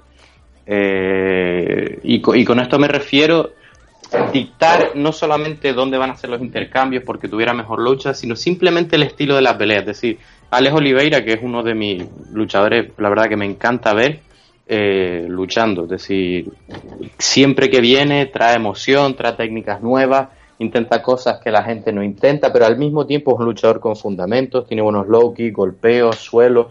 Lucha es quizás donde más siempre ha estado flojo, ¿no? Siendo un practicante de Jiu-Jitsu con un buen golpeo pero eh, al mismo tiempo yo pienso que no peleó su pelea. O sea, Dolby lo metió donde quería, estoy muy impresionado con Dolby, que bueno, de hecho, antes estábamos hablando que, que tuvo una victoria sobre, sobre el Pace, sobre Acuidán Duque, un luchador español eh, aquí de Gran Canaria que peleó hace poco en el Slam. Y, y vamos, desde luego, me hago una idea de lo duro que son ambos, la verdad, porque después de ver esta pelea, Alex Oliveira milagro, yo no sé, cada vez que da 77 es un milagro, pero cuando daba 70, en sí yo creo que es un evento. Es decir, deberían seguir en vídeo como este hombre da el peso porque es absolutamente enorme para ambos de los dos pesos. Y en esta lucha, pues, Pues lo- eso fue lo que ocurrió. Básicamente Dalby eh, tenía un camino muy claro. Él fue a imponer su estilo de pelea mezclado con lucha. Presión hacia adelante, presión hacia adelante, comerle el terreno, empujarlo contra las aulas, hacer que gaste el músculo y no necesariamente, no necesariamente ganar el primer asalto, porque Mm. hemos visto que Alex tuvo momentos muy buenos, lo llevó a tirar al suelo, golpeó, tuvo intentos. Es debatible la victoria, pero eso fue la victoria, digamos, global de Dalby porque marcó el ritmo de la pelea eh, y el mismo, el mismo Alejo Rivera olvidó que tiene un buen juego de piernas, que sabe girar a la derecha, a la izquierda, caminar hacia atrás, evitar las jaulas, hacer fallar. Y básicamente cada vez que le golpeaba y le agobiaba, pues se abrazaba y iba a luchar él mismo. Él iniciaba la lucha y, y- y yendo realmente a, a las garras de Dalby, ¿no? Eh, hemos visto gestos técnicos muy buenos por los dos lados.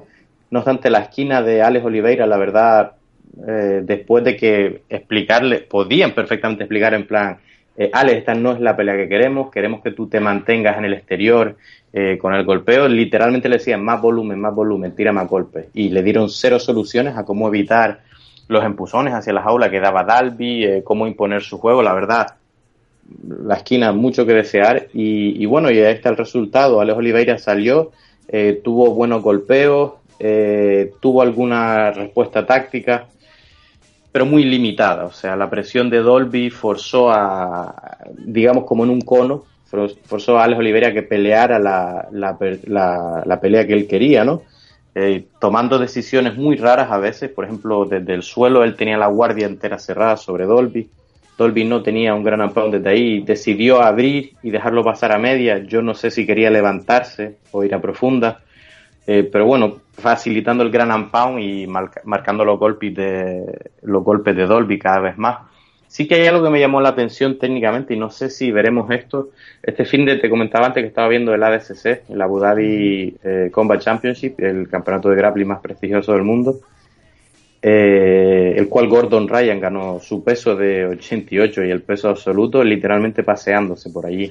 Lo, No siguiente, lo siguiente que No, hizo no. Gordon Ryan fue... cuando- Sí, no, un momentillo. Ahora, lo siguiente que hizo Gordon Ryan, cuando le preguntaron en, en backstage, allí en, en los vestuarios, eh, que, que le mandaron un mensaje a la gente y lo que dijo fue fuck you losers.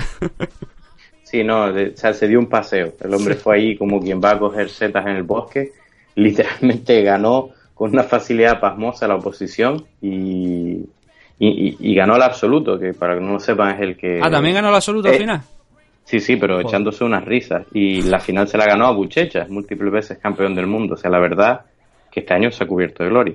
Se ha llevado dos, bueno, me parece, ¿no? Do- Volviendo, volviendo a lo anterior, eh, en el mundo del kickboxing y especialmente creo que un poco más el del suelo del grappling, a veces avances en ello marcan cómo va a evolucionar, en mi opinión, ojo, esto es mi opinión, eh, MMA, ¿no? Y entonces eh, sí que está haciendo ahora mismo la hegemonía de las llaves de pierna, porque se ha visto la efectividad y lo destructoras que pueden llegar a ser.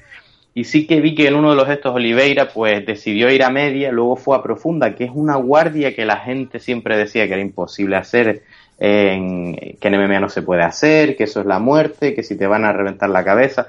En este caso, pues probaron cierto que es peligroso porque llevó algo gran pound, pero me dio la impresión de que al ir a la profunda estaba buscando la pierna lejana para hacer llaves de pierna, porque Alex Oliveira es bastante versado en técnica de pierna y me pregunto si en combate futuro pues veremos eh, esta nueva, no nueva, que lleva tiempo, pero esta tendencia tan tan poderosa que está teniendo ahora las llaves de pierna y veremos nuevas guardias desde el suelo que antes no se usaba.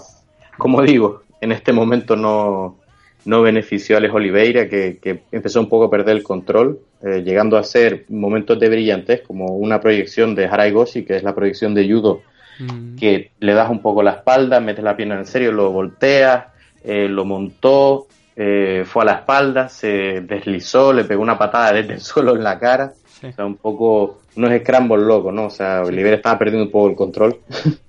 Precisamente ahora que has sacado ese tema, eh, lo de la patada en la cara. Eh, yo al árbitro le vi dos momentos muy extraños. Uno es ese, otro es en el tercer asalto que ahora comentaré, pero ahí en ese segundo salto, realmente a quien beneficia que lo levante es a Oliveira. Por supuesto, Oliveira movimiento- estaba cayendo. Exacto, sí. Claro, el movimiento es una- ilegal. eso es, una, es una buena apreciación y levantarlo, básicamente, es mm, casi que premiar el Claro. golpe ilegal porque dice, ah, bueno, ya no estás en el suelo. Efectivamente. Eh, muy, muy mal levantamiento por parte del árbitro. La verdad que no sé en qué se basó para hacer ese levantamiento porque desde luego no beneficiaba a la persona sobre que, la que se hizo el movimiento ilegal. Y si al menos le hubiera quitado un punto, yo digo, bueno, mira, ya que le quita el punto, le dan la neutralidad. Pero vamos, ninguno de las dos. Yo, es que no- yo ese movimiento no lo entendí, ese fue uno, de los primeros. Y luego en el tercer asalto, hay un momento donde está Oliveira encima, está trabajando y de repente el árbitro los levanta. Que hasta el propio Oliveira abre los brazos como diciendo, ¿pero por qué? O sea, ¿por qué me, levanta? Tenía esa posición que estaba controlando en ese momento, que si lo hubiera mantenido, Oliveira gana el combate. Y sin embargo, está por levantarlo cuando estaba trabajando. Yo eso no lo entendí, ese movimiento del árbitro tampoco, ni, ni el que he comentado el segundo salto, ni el del tercero.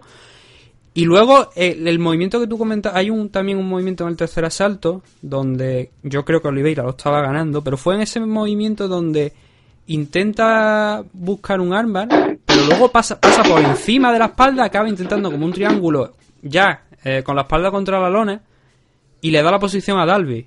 Sí, Y eso, creo que eso ahí es donde comentar. pierde el combate también. Sí, eso es otra cosa que iba a comentar. La verdad que lo que hace un luchador que ilusiona y que le gusta a la gente es lo mismo que lo mete en problemas.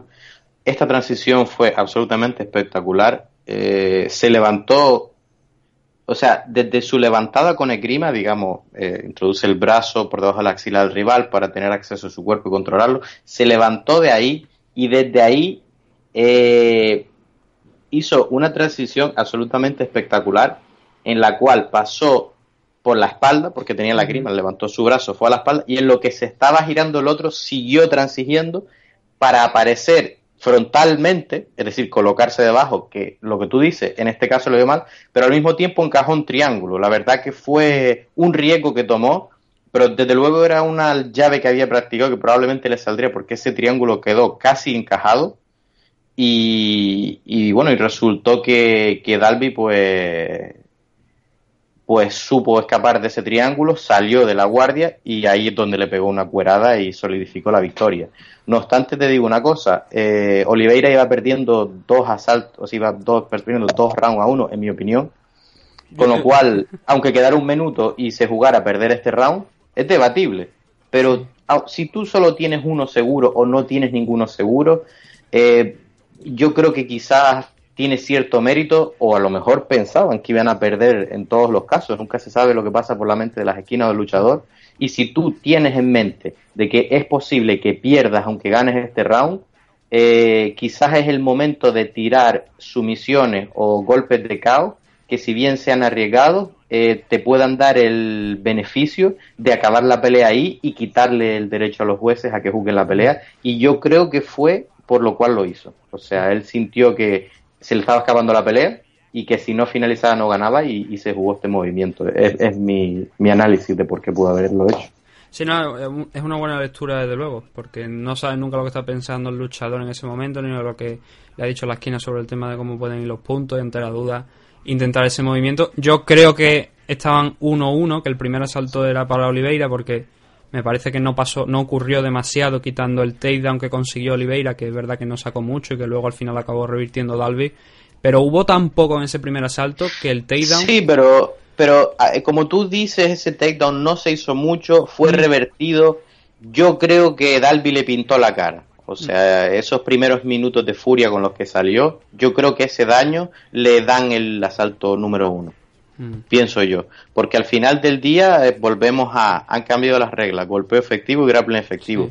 Si no hizo nada con ese takedown y además fue invertido y el otro llegó a hacer hasta un poco más o simplemente lo mismo, evitó el daño y en el golpeo que hubo Dalby tuvo la de ganar, el golpeo efectivo debe primar sobre un pequeño derribo con el que no se hizo nada. Eh, es que claro, tendría otra vez que volver a ver la, el combate, ese primer asalto. Pero, o sea, es verdad que no fue durante mucho tiempo, pero yo creo que... ah, no, no solamente es que lo crea yo, los tres jueces también le dieron el primer asalto a Oliveira y creo, quiero entender que ese takedown tiene mucho, tuvo mucho que ver. Pero vaya, que al final la cuestión, claro, la cuestión es que sean dos, sean dos asaltos tres asaltos, al final la victoria era de Dalby.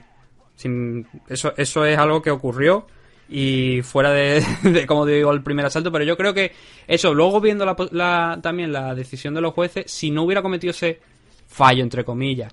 Sí, eh, podía haber ganado, claro, Si lo hubieran dado el primero y marca el tercero, pues. Pero, pero claro, mira, esto es un debate para otro momento y para no extendernos, porque hoy especialmente tenemos tres car y, y bueno, va a pasar a la siguiente. Pero eh, cabe apuntar para otro día el debate de si deberían poner las puntuaciones después de cada round. Y, y yo creo que deberían, porque primero tendríamos mucho menos sorpresa. Y los luchadores, estos que dicen, hostia, voy ganando, voy a, voy a amarrar un poco. mm, primero, se acabaría el amarramiento, porque a veces se piensan que van ganando y al final no lo van ganando, o aun si ellos saben que van ganando, pero el otro sabe que no va ganando definitivamente y no le va a dejar amarrar el combate. Un luchador que sabe que va perdiendo dos asaltos a cero, va a salir como un demonio la siguiente, independientemente de lo que trata amarrar. Y además me parece lo justo. Me parece lo justo porque tú sabes a qué atenerse, tú sabes cómo va el primero, sabes cómo va el segundo, y no me parece que darle un poquito de emoción a Bruce Buffer valga la pena hacer este tipo de cosas y tener todo este tipo de discrepancias al final, porque en todo el resto de deportes del mundo se va mostrando el marcador. Pues lo, lo anotamos, lo tratamos la semana que viene si estás por aquí o cuando en el próximo programa que esté, pues hablamos sobre ese tema. Y la siguiente pelea que teníamos era Obisan Pro derrotando a, a- ahora viene uno de los nombres que a mí me cuesta pronunciar, Mijal Olesech, eh, Olesechuk, o como Olesiechuk. Yo que no sé polaco, la verdad. Vamos a decirle Oleg, ¿no? Eh, Oleg, venga, sí, lo dejamos en Oleg. Eh, negociado, cerramos el trato. Y victoria de Obisan Pro por, yo ya no sé si llamarlo Bon Pro o Bon Flu. El nombre es Bon Flu, pero yo creo que deberíamos llamarlo ya Bon Pro porque es, como mínimo, que yo cuente, la cuarta vez en su carrera que Obisan Pro se saca Sí. esa sumisión. Sí, eh, es bastante impresionante, la verdad, hombre, si vamos a empezar a cambiar las técnicas cada vez que lo hace otra persona más, pues oye, no sé. ¿hasta Hombre, el dónde llegaremos Cho con el, eh, el Ezequiel Cho Modificando con Oleinik, el, No, el- claro, el San o Roger Gracie Choc, porque ganó un mundial sometiendo a 10 personas con él. O sea, si nos ponemos así a bautizar cosas, Michael Eh, Miller bautizó el Dark Choke, el Dark Choke. ahí está. No le puso el nombre, vaya. No, pero simplemente como anécdota, ¿no? Porque es una sumisión Claro, que se ve tan poco y, y Sí, de manera tan consistente que la está realizando Sam Pro que dice, ¿cómo la gente sigue cayendo en el truco? Bueno, en este caso es algo que quería hablar eh, a grandes rasgos en la pelea fue de Oleg. Oleg básicamente le dio Sí. una tunda fea, o sea, le pegó, le, vamos, entró y lo pegó y le pegó como a su hermano pequeño, pero cuando te ha robado dinero de, de la cartera, vamos, le dio una tunda, o sea, hablando mal, pero técnicamente eh, lo hizo muy bien. Estaba luchando contra un luchador más largo, eh, mientras que Oleg tenía eh, su ventaja, tenía la agresividad, juventud, es bastante técnico. En este caso salía como zurdo, a lo cual otro zurdo como esa Cruz no estaba acostumbrado y le costó eh, pues ajustar y básicamente venció esa, esa ventaja que tenía del alcance Ovin Samprú fue golpeando al cuerpo. Es decir, tú puedes ser más largo, mover la cabeza hacia detrás, pero el cuerpo siempre se queda en el sitio. Básicamente donde están las piernas está el cuerpo. Atacó al cuerpo innumerables ocasiones con Mm. directos, jab, ganchos y demás. Defondó a Samprú cuando bajaba las manos, le pintaba la cara. Eh, gran pelea de Oleg, que era el favorito. Yo me costó creer hasta que lo vi pelear esta vez y la anterior. Eh, pero vamos, hizo una pelea excelente y, y, y iba a perder. O sea, Samprú estaba directo, iba, iba, si bien tuvo un par de golpes y mostrando su fuerza y demás, eh, en este caso su peso le fue, salvo para la finalización final, le fue más, más un hándicap que una ayuda, ¿no? Porque la velocidad a la que se movía Oleg y le buscaba los huecos, pues, pues era apabullante. Samprú no tenía respuesta y sin embargo al final, pues, tiró de, de, su, de sus mejores movimientos. Yo, que yo creo que son- a Sam Pro lo vi muy plano. En movimiento. Sí, eh, es que San Pro especialmente eh, depende del día. Él, él cambia de peso, a pesar de que está en la misma categoría, bastante a menudo. A veces viene pesado, a veces un poco más ligero. La edad va pesando también, supongo. Eh, pero, pero es cierto que eso, que no tenía el momento y realmente estaba apabullado por la velocidad, el volumen que le estaba lanzando hacia la cara a Oleg. O sea, incluso después de haber estudiado cinta, pues se ve que le sorprendió y, y hubo puntos en los que no, no podía atinar a otra cosa que cubrirse. Eh, no es un especialista moviendo la cabeza, un boxeador, un kickboxer. De hecho, tiene una base fuerte en lucha libre, que fue lo que le dio la victoria. eh, pero no, no tenía respuesta para el, el ataque salvaje ¿no? que le estaba proponiendo Oleg. Finalmente en el segundo asalto eh, vimos una técnica Van Flu Choke.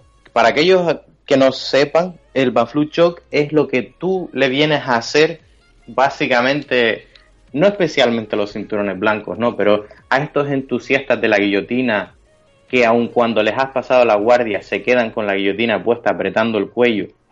No va a salir la guillotina, salvo que esté peleando Conan el bárbaro contra un niño pequeño. Pero molesta, vamos, molesta. Y, y de esto que se repite en los gimnasios, cuando te pasen suelta la guillotina, cuando te pasen suelta la guillotina, hemos visto que hay gente que ha roto esa regla porque la usa para levantarse. Pero más allá de eso, cuando te la quedas puesta, al final del día su cabeza, que tú la le estabas haciendo fuerza, no porque tienes el brazo alrededor de su cabeza, él puede utilizar su cuello para empujar el hombro del brazo con el que te está cogiendo la cabeza hacia la carótida, al tiempo que como ya no estás en guardia, si no estás pasado, el brazo que le queda libre, donde no está la cabeza, es decir, el brazo derecho, en este caso Vincent Prou, abraza la cabeza como cuando pasas la guardia a 100 kilos y estrangula, estrangula de dos formas brazo contra cuello en el brazo libre y con tu propio cuello le descargas, o, lo- con los trapecios, o lo que sea, el peso en el hombro y le cierras las dos carótidas y le estrangulas de forma muy efectiva, porque no solamente fuerza muscular, sino es todos los kilos tuyos que le estás presionando sobre su carótida. Es decir, es una llave súper efectiva, pero que no sale tanto porque la gente a la que nota que estás utilizando el brazo con el que hace la guillotina contra él, pues normalmente sueltan la guillotina a nadie en su sano juicio se le ocurre coger una guillotina de San Prou. Entonces Ovin San Prou a este punto literalmente cuando está en media guardia mete la cabeza y si tú no le haces la guillotina, él te coge su brazo y se rodea su propio cuello con tu brazo. Con lo cual mm, tú lo sientes y dices, este tío es gilipollas o está tratando de hacer algo raro. Eh, no reaccionó a tiempo Oleg y cuando se vino a dar cuenta ese brazo con el que se rodeó su propio cuello estaba amarrado con el brazo derecho, abrazó la en- encima Oleg entró en pánico porque notó que algo iba mal y en lugar de mantener la, guar- la media guardia abrió todo tipo de guardia como para ponerse en pie porque parece contraproducente, pero si tú tienes a alguien tu guardia en media, puedes defender y atacar, pero es difícil levantarte porque tus piernas están suspendidas en el aire. Entonces, al tú dejar pasar a alguien, se liberan las piernas, a veces te puedes levantar. Pero en este caso, como sabemos, el Van Flu Shock se finaliza desde el control lateral. Entonces Oleg, en el momento que abrió las piernas le dejó salir, firmó su sentencia de muerte. Van Prue mantuvo ese brazo agarrado, presionó con todo su peso la carótida y cerró con el brazo izquierdo para el cuarto Van Flu o Van Prue Choke, como lo quieran llamar. Habrá que hacer alguna votación. De hecho, San Pro dijo después en ruedas de prensa que de alguna manera Mijal le había, le había invitado a, a cerrarlo, a cerrar esa sumisión, por la posición en la que se encontraba, básicamente. Eh, que- exacto, eh, justo es lo que acabo de explicar. Por eso, sí, por eso lo- te estaba Claro, escuchando claro. a ti yo pensando eso y digo, es que lo que ha dicho. Claro, sí, sí, yo, yo no escuché la rueda de prensa, pero es que cuando yo vi que en la media guardia él mismo se colocó el brazo, digo, no se atreverá a él mismo colocarse el brazo del otro. Digo, hostia, lo hizo. Y en cuestiones de segundos digo, bueno, aún está en media. Pero claro, cuando veo que el otro, que habrá estudiado cinta, nota los síntomas del Van Flu Choke, en plan su brazo agarrado, no sé qué, no sé cuánto, tal, cosas así, entra en pánico y le deja pasar la guardia. Y yo, ¡no! ¡Pum! Pa, pa, pa, finalizado. La verdad que literalmente es, se dejó hacer el Van Flu Choke, por llamarlo así de alguna forma. Fue, fue bastante curioso. Bueno, el caso es que ahora mismo Oleg, con esta derrota, pierde su primer combate en UFC, pero desde luego lo que vimos fue que a priori tiene un brillante futuro y que seguramente aprenderá de esta experiencia con esta derrota contra Visan Pro.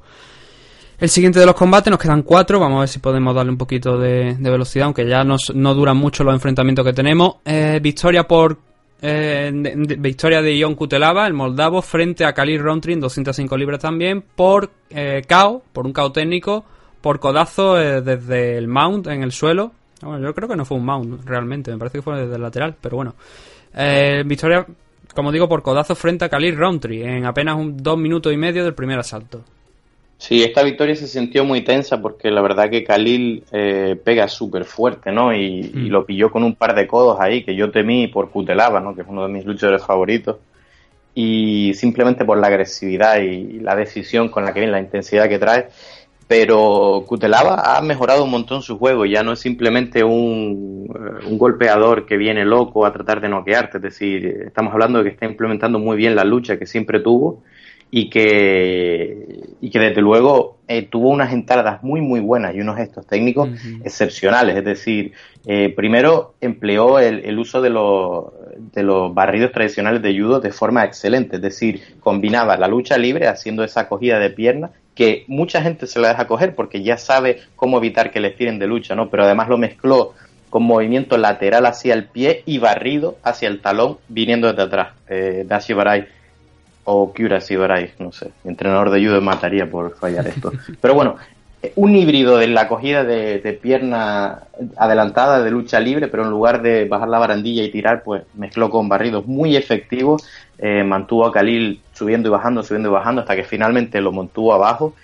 Y eh, la verdad que tiene un gran unpound, eh, digno de hablar sobre él y excelente, porque es una de esas personas que en 2019 aún es capaz de generar daño desde dentro de la guardia, que hoy en día es muy difícil. La gente eh, ha aprendido mucho a evitar golpeo y literalmente lo pulió con COD desde la guardia y una vez salió pues lo acabó con Gran Pound que literalmente lo dejó pegado a la jaula y Khalil pues no quería más.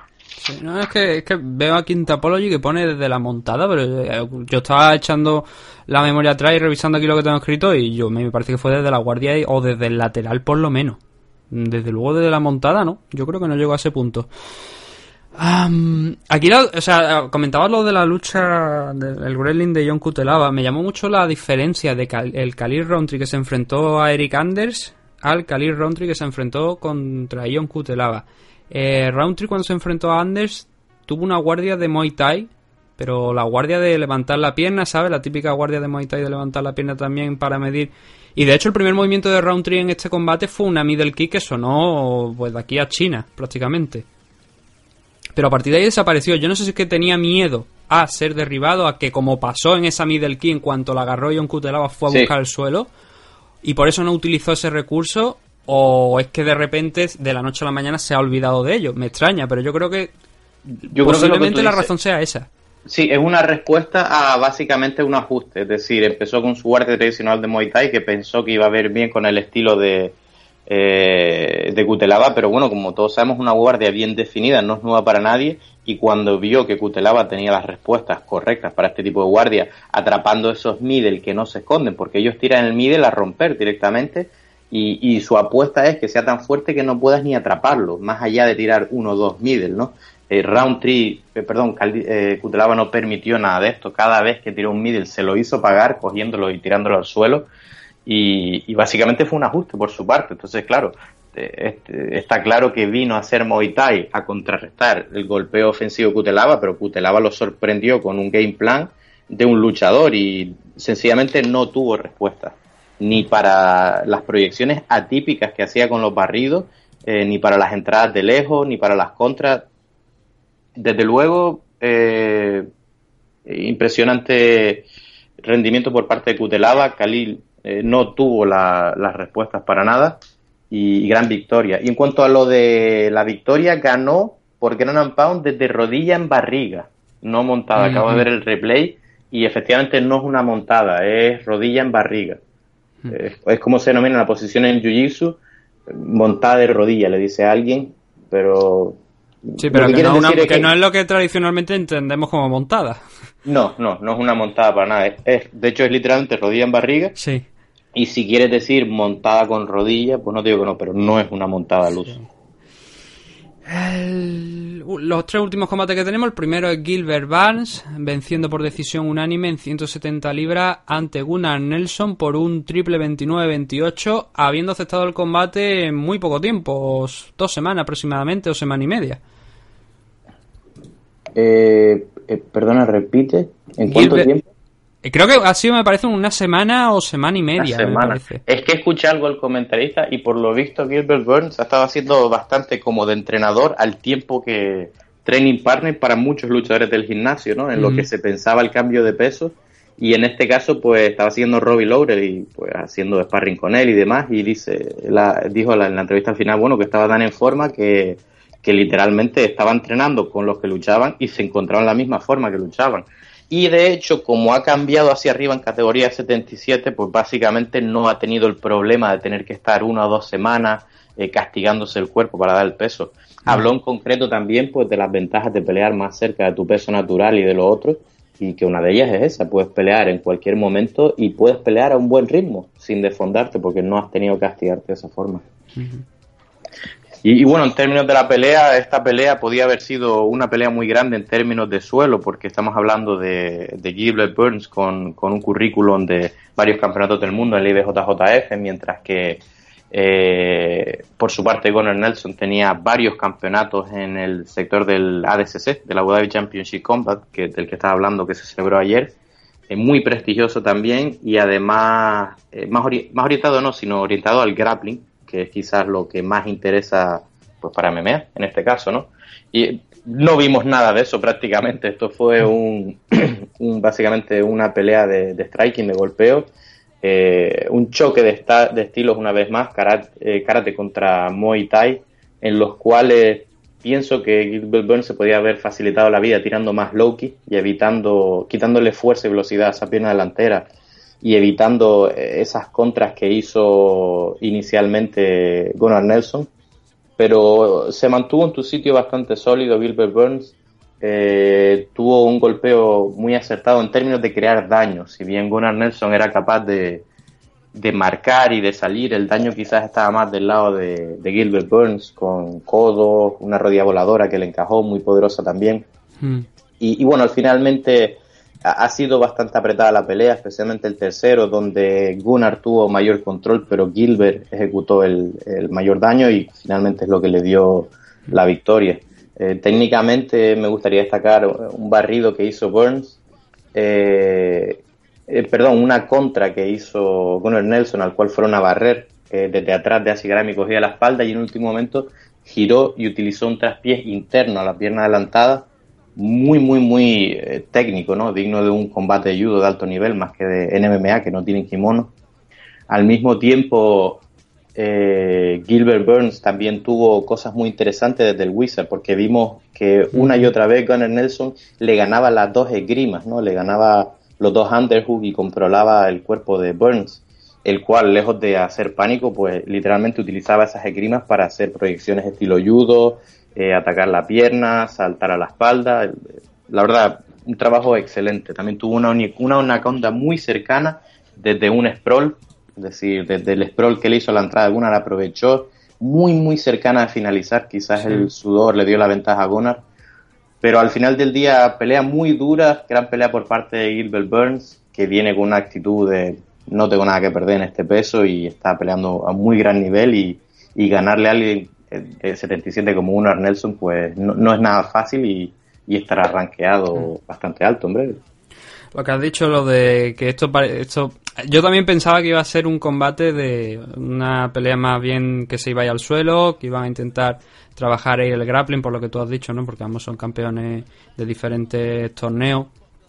El problema es que a menudo esos combates no acaban en el suelo, porque los dos tienen tan alto nivel que se saben defenderse muy bien de los dos derribos. Y, y, ese suele ser el problema que, que, que este tipo de enfrentamiento, que planea una cosa pero luego al final no sale por, por eso. A mí la pose, el stand de, de combate que tenía Gunnar Nelson por momentos me recordó a Conor McGregor.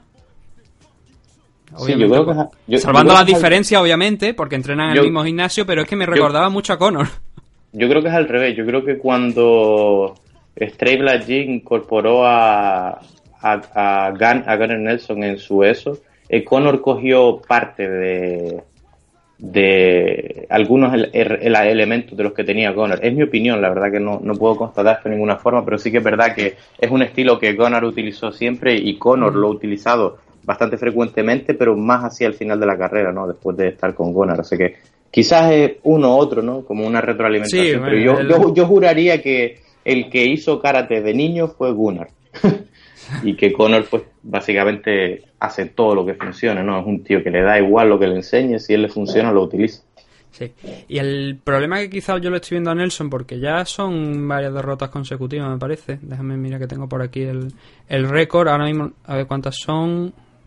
Son dos derrotas consecutivas, pero sí que es verdad que entre el tema de lesiones y tal, ha estado alternando victorias con derrotas, ahora son dos consecutivas, como digo, contra Leon Edward y Gilbert Barnes, que esa hace más daño especialmente porque Barnes no estaba ni siquiera rankeado y ha entrado cogiendo el combate en poco tiempo, pero me da la sensación de siempre de que Gunnar Nelson tiene una estrategia, que es la del grappling, derribar a su rival, y que si eso no le sale, no tiene un plan B, no es capaz de ejecutar un plan B.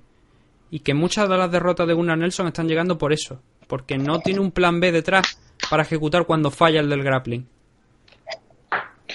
Eh, Es posible, sí, eh, es posible. Yo, o, quizás no tenía tanta fe en ese segundo plan o, o no fue capaz de implementarlo. Desde luego que si hubiera, estaba claro que quién de los dos quería ir más al suelo y en este caso era Gunnar Nelson, donde yo creo que lo hubiera ido muy Sí, bien sí. porque Gilbert Burns es muy bueno, pero es verdad que era más kimonero y quizás se ha ido del lado del golpeo, mientras que Gunnar Nelson ha sido capaz de tener luchas de suelo con gente muy buena y hacerlos parecer malos.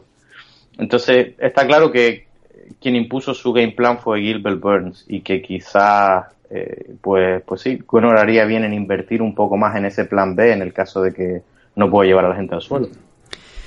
El event de la noche fue el debut del medallista olímpico Mark Madsen en UFC frente a Danilo Beluardo. Yo creo que tú no sabes la historia detrás de este combate, no sé si lo has escuchado, pero originalmente el enfrentamiento iba a ser Mark, Mark Madsen frente a Joel Álvarez. Pero Joel tuvo un problema, le picó una picadura de, o mordedura de un pez en el codo, no sé ahora no recuerdo si fue el derecho o el izquierdo, y No tuvieron que operarle de urgencia. Entonces el training camp no iba a poder hacerlo para estar aquí, porque eso fue a finales de agosto aproximadamente. Principio de septiembre tenía todavía ah, prohibido por el médico hacer contacto y entrenar, aunque algunas veces Y- se lo estaba saltando. Y era Madsen contra Joel. sí. Wow, casi me alegro que no yo. Yo, yo también. Yo lo vi de, vi de la manera en la que le pasó por encima a Danilo Beluardo. Y bendito pez tigre, hay que hacerle una estatua porque... Ver, yo no, yo no estoy diciendo que no lo hubiera podido ganar. no, pero, pero, pero, sin preparación, sin preparación No, pero- está claro que no. No, pero coste recompensa. eh, Sí. Nadie sabe quién coño es este tío y de repente es un destructor, porque claro, te gana, te gana un don nadie. Entre comillas, todo el mundo sabe que es un olímpico, que es un máquina, que lo va a hacer muy bien, pero no te está ganando, no me jodas, Dan Hardy o, bueno, Dan Hardy ni pelea, no te está ganando cualquier welterweight como Robbie Lawler activo, ¿sabes? Te está ganando alguien que está viniendo y luego encima, si le gana, ¿qué va a decir la gente? Ah, pues no era tan bueno al final. Si los Ya. cojones, no era tan bueno. No, no, Esas o sea, le pasó, como un avión. De hecho, esas Danilo Beluardo, un mal- Sí. Danilo fue el luchador que se enfrentó con Joel en Suecia. Que lo venció Ah. Joel. Y por eso este combate iba a ser es- Mark Madsen frente a Joel Álvarez, pero al caerse Joel por ese problema, entró Danilo Beluardo. Y ya te digo, o sea, sin preparación ninguna, es verdad que Joel podría haber ganado el combate porque lo hemos visto en coger peleas, o sea, peleas complicadas, ganarla desde su espalda. No, no, que sí, y que, Pero y que un animal, noquea, o sea, que Madsen es un con la- puñetero animal. que- y que con la altura que tiene, eh, yo sé el timing que tiene en la rodilla, lo podía haber noqueado entrando a las dos piernas, que es lo que le gusta a este tío. O sea, no, lo no era nada descabellado, pero viendo que le Preferible iban- esperar. preferible a que fuera famoso. Es decir, no, no es que no coja esta pelea, pero cógela cuando sepan quién es. Es decir, que. No, pero que lo habían, esta estado victoria- lo habían estado vendiendo bastante bien, Sí. pero claro, el problema es que en las MMA llegaba con un 8-0, pero había estado peleando fuera. Entonces, ahora que entra en UFC, vence a Danilo Beluardo en casa como un maldito animal, obviamente ahora va a cobrar popularidad. Y ahora sí que sería Claro. interesante esa pelea con Joel Álvarez. Y desde luego, lo bueno aquí es que era con main event. A lo mejor en otro evento no, pero aquí sí.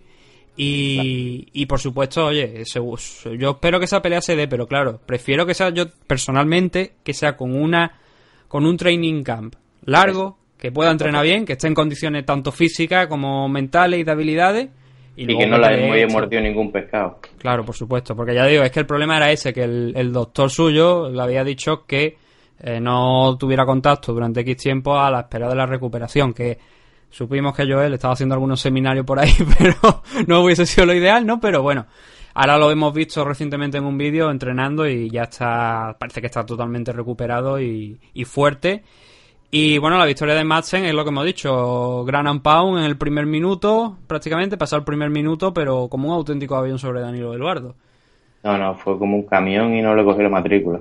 Fue exageradísimo. Sí. O sea, sea, entró y le pegó. Sí. Entró, lo empujó un pico, lo tiró, lo, o sea, lo, forzó al suelo de un abrazo de Greco. No fue un derribo súper bien pensado, en plan todo loco. No, no, lo abrazó en plan Greco, lo forzó al suelo y le pegó hasta que no quiso más. O sea, no, no hay victoria más dominante que esa. Ni un caos, siquiera, pues que no quiso más. Se hizo una bola y, y esperó que entrara el árbitro. Como decía, como solía decir César Millán, el del programa del encantado de perro, lo dejó tranquilo y sumiso. Sí, sí, no, no, no, no creo que anden pidiendo la revancha en ningún punto cerca. no, el pobre no. En el main event de la noche teníamos a Jared Cannonier derrotando a Jack Hermanson por Gran and Pound después de un bello uppercut a, a un intento de derribo de, de Hermanson. Sí, aquí la secuencia final, eh, por empezar un poco de atrás para adelante, pues, pues fue bastante genial por parte de Canonier. La verdad que Emerson vino a pelear, lo dio todo en el primero, salió a darlo todo en el segundo, pero muy buena defensa por parte de Canonier, que le cogió el timing un poco demasiado bien, eh, avanzó un poquito hacia adelante, le comió el terreno, no dejó que cambiara y a la que se chocó con el cuerpo le metió una uppercut que hizo que retrocediera, cayera contra las aulas y una de las mejores ground and pound que ahora mismo en MMA tiene que ser de Canonier. Irónicamente él se supone que es un golpeador, pero al uso tradicional, ¿no? En pie. Eh, sin embargo, ha desarrollado uno de los ground and pound más viciosos que he visto yo en tiempos recientes, y junto con Madsen, que destruyó a- al italiano. Y, y, uf, la verdad que si bien no es un tío que sepa, o sea, que se le dé el suelo como arma principal, eh, desde luego si él cae por arriba es un peligro para cualquiera de la división. Eh, vamos, gran amparo espectacular. Me gustaría además destacar Emerson porque creo que para mí hizo eh, técnicamente el momento mejor que he visto en, este fin de semana, la verdad que vale la pena verlo. Y se trata de una entrada del de, del clásico tackle a dos piernas, el double, que le dicen en inglés. Según entra, gira a la izquierda, gira a la esquina que se llama, que es cuando con ese agarre de las dos piernas te vas hacia uno de los lados. Y lo que puede ocurrir es que si tapas bien con la mano en la dirección en la cual no vas, pues lo puedes voltear hacia ahí porque le estás cambiando la base o incluso puedes ir a la espalda. En este caso, Canonier decidió mantener la estabilidad, con lo cual concedió la espalda. Emerson saltó a la espalda, cogió un body lock, le hizo un suple sobre su cabeza. Giró la voltereta sin soltar, hizo una cogida de espalda y vamos, fue una secuencia hermosa, la verdad que de lo mejor que he visto. Y estoy incluyendo el ASC, vamos, una secuencia de grappling eh, digna de grabar en vídeo que lo vea todo el mundo. Yo creo que en parte le coge el timing también y me da a mí, es una sensación que tengo yo. Si vemos comparado, por ejemplo, la forma de entrada de Gunnar Nelson, que no entraba a un double leg, entraba más al clinch a lo- y a intentar ya trabajar desde ahí. Pero Gunnar entraba con golpe. Hermanson me dio a mí la sensación, y creo que, que, bueno, que, eso, es- eso ocurrió así, que entraba directamente, que no amagaba, que no lanzaba las manos al aire intentando desviar la atención, sino que entraba. Y fue tan repetido los movimientos, porque intentó, no tengo el número ahora mismo, pero intentó muchos takedowns a lo largo de, los dos asaltos. Y claro, entrar de, esa manera, sin prepararlo, sin lanzar las manos al aire, sin intentar desviar la atención, puede que pasen estas cosas. Si Jared Cannonier es, como finalmente resultó, se, se habituó al ritmo, entró en el timing de, de esos takedowns, pues al final se encontró con el uppercut. Pero es una sensación Sí. que tengo yo nomás.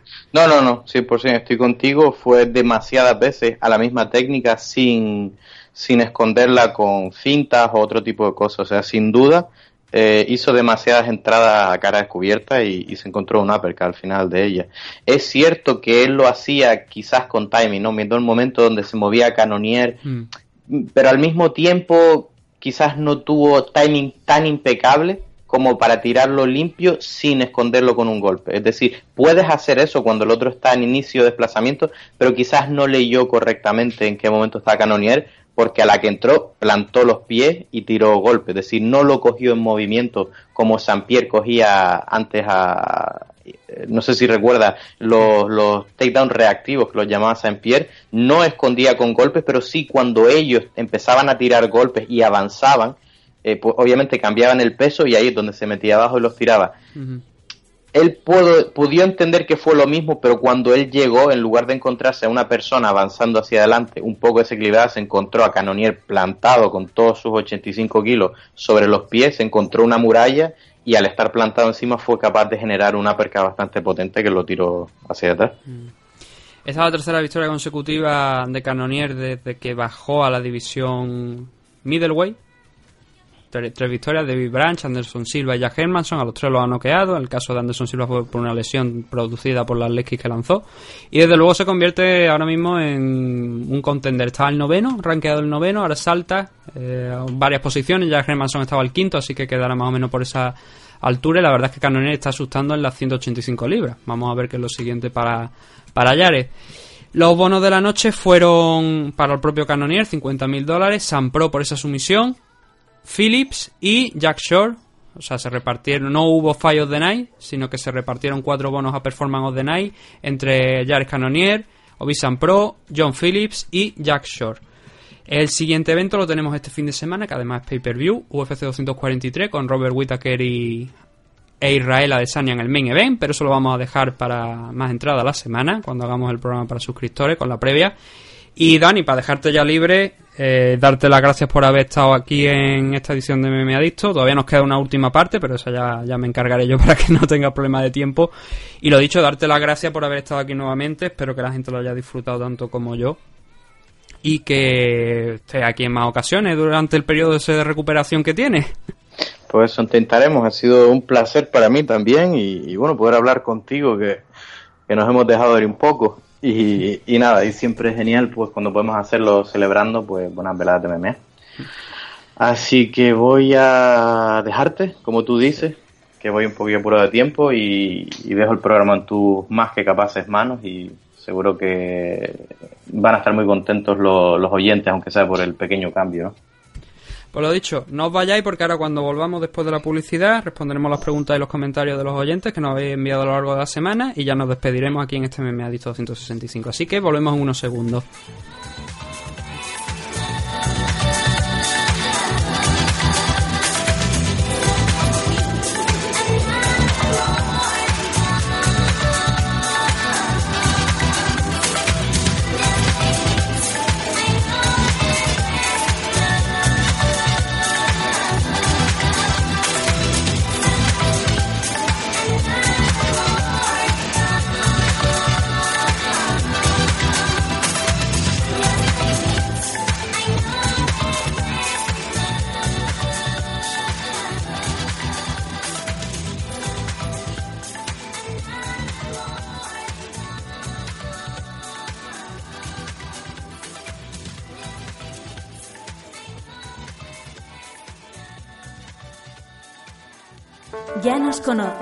Ya nos disfrutas. Ahora es hora de interactuar con nosotros. Oh my god, what the fuck?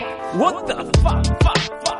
Síguenos en Twitter en arroba losdanco, también en facebook.com barra losdanco o contacta con nosotros en el correo losdanco arroba hotmail.com. Estáis muy enfermos, oyentes de los Dan. Me está poniendo la perra esta, vamos, que le iba a susurrar en el oído, vamos, te iba a pegar una follada ahora mismo también, que te ibas a acordar toda tu puta vida. Nadie te ha Los humor fino, corto fino que te pone a soñar.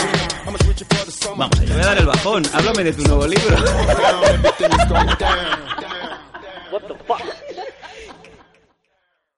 I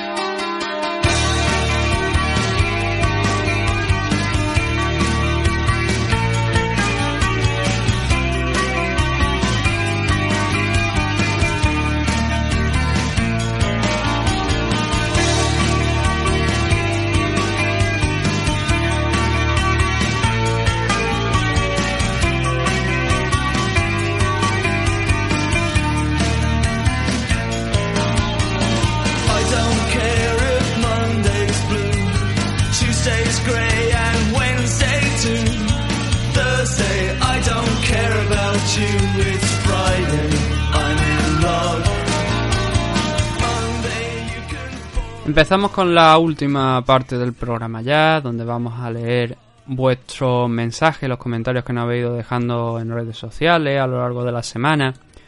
El primero es de Albert Pérez Lanagrán, aquí en iBox, en iBox, y nos dice: ¿Habéis visto el evento de Karate Combat de este pasado 21 de septiembre? Si no es así, es un evento que está gratuito en YouTube y participan algunos karatecas españoles, y quizás a algún oyente le interesa. Aunque hay muchas cosas a mejorar, el evento no está mal.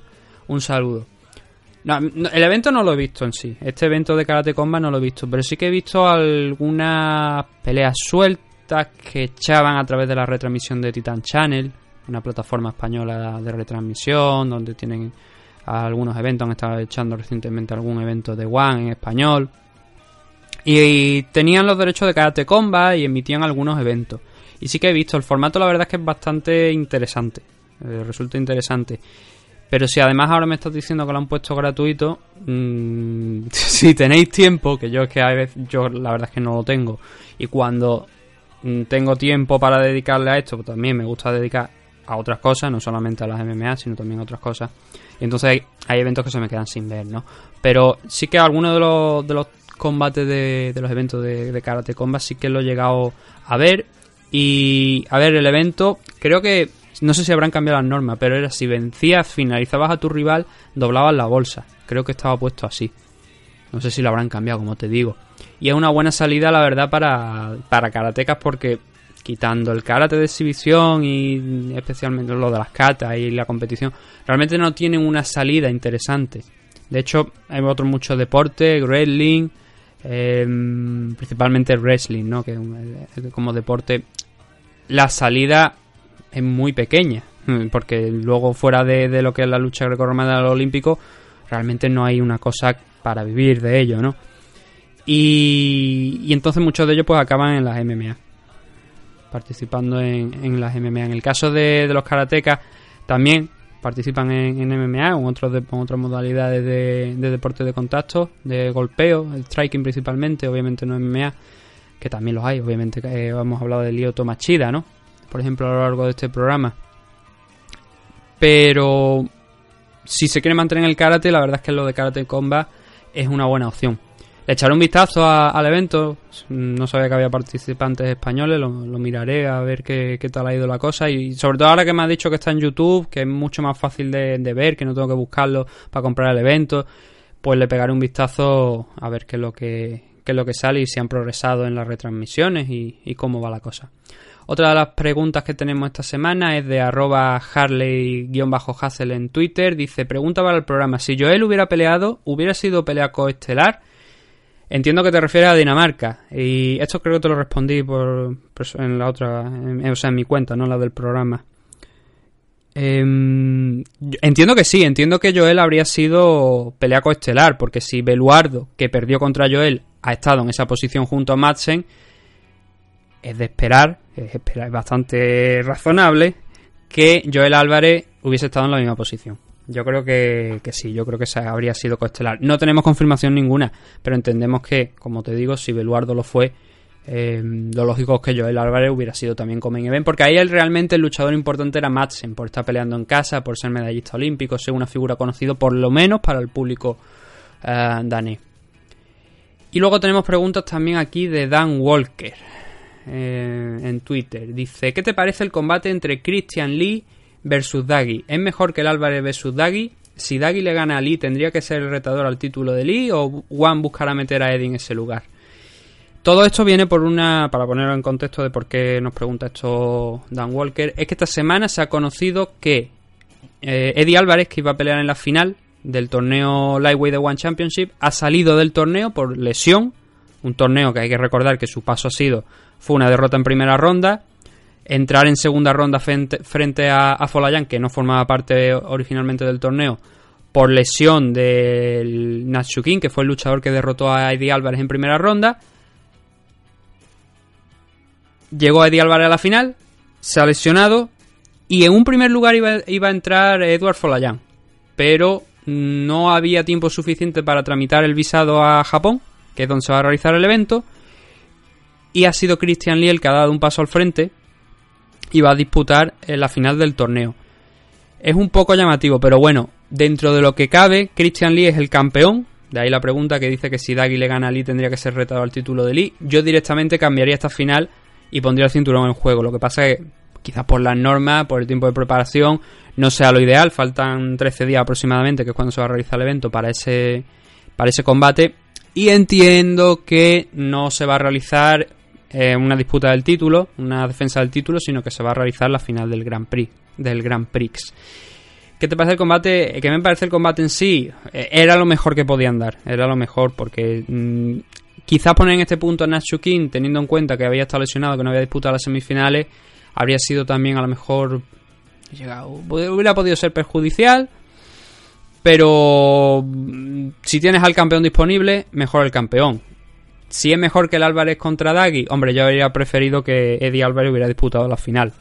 Ya que se la había ganado de esa manera, pero estaba en la final, habría preferido que Eddie Álvarez hubiera disputado el- la final. Y se, hubiera- habría sido más interesante porque, obviamente, si Dagui gana Lee, tiene que ser retador del título, que es la otra pregunta que hace.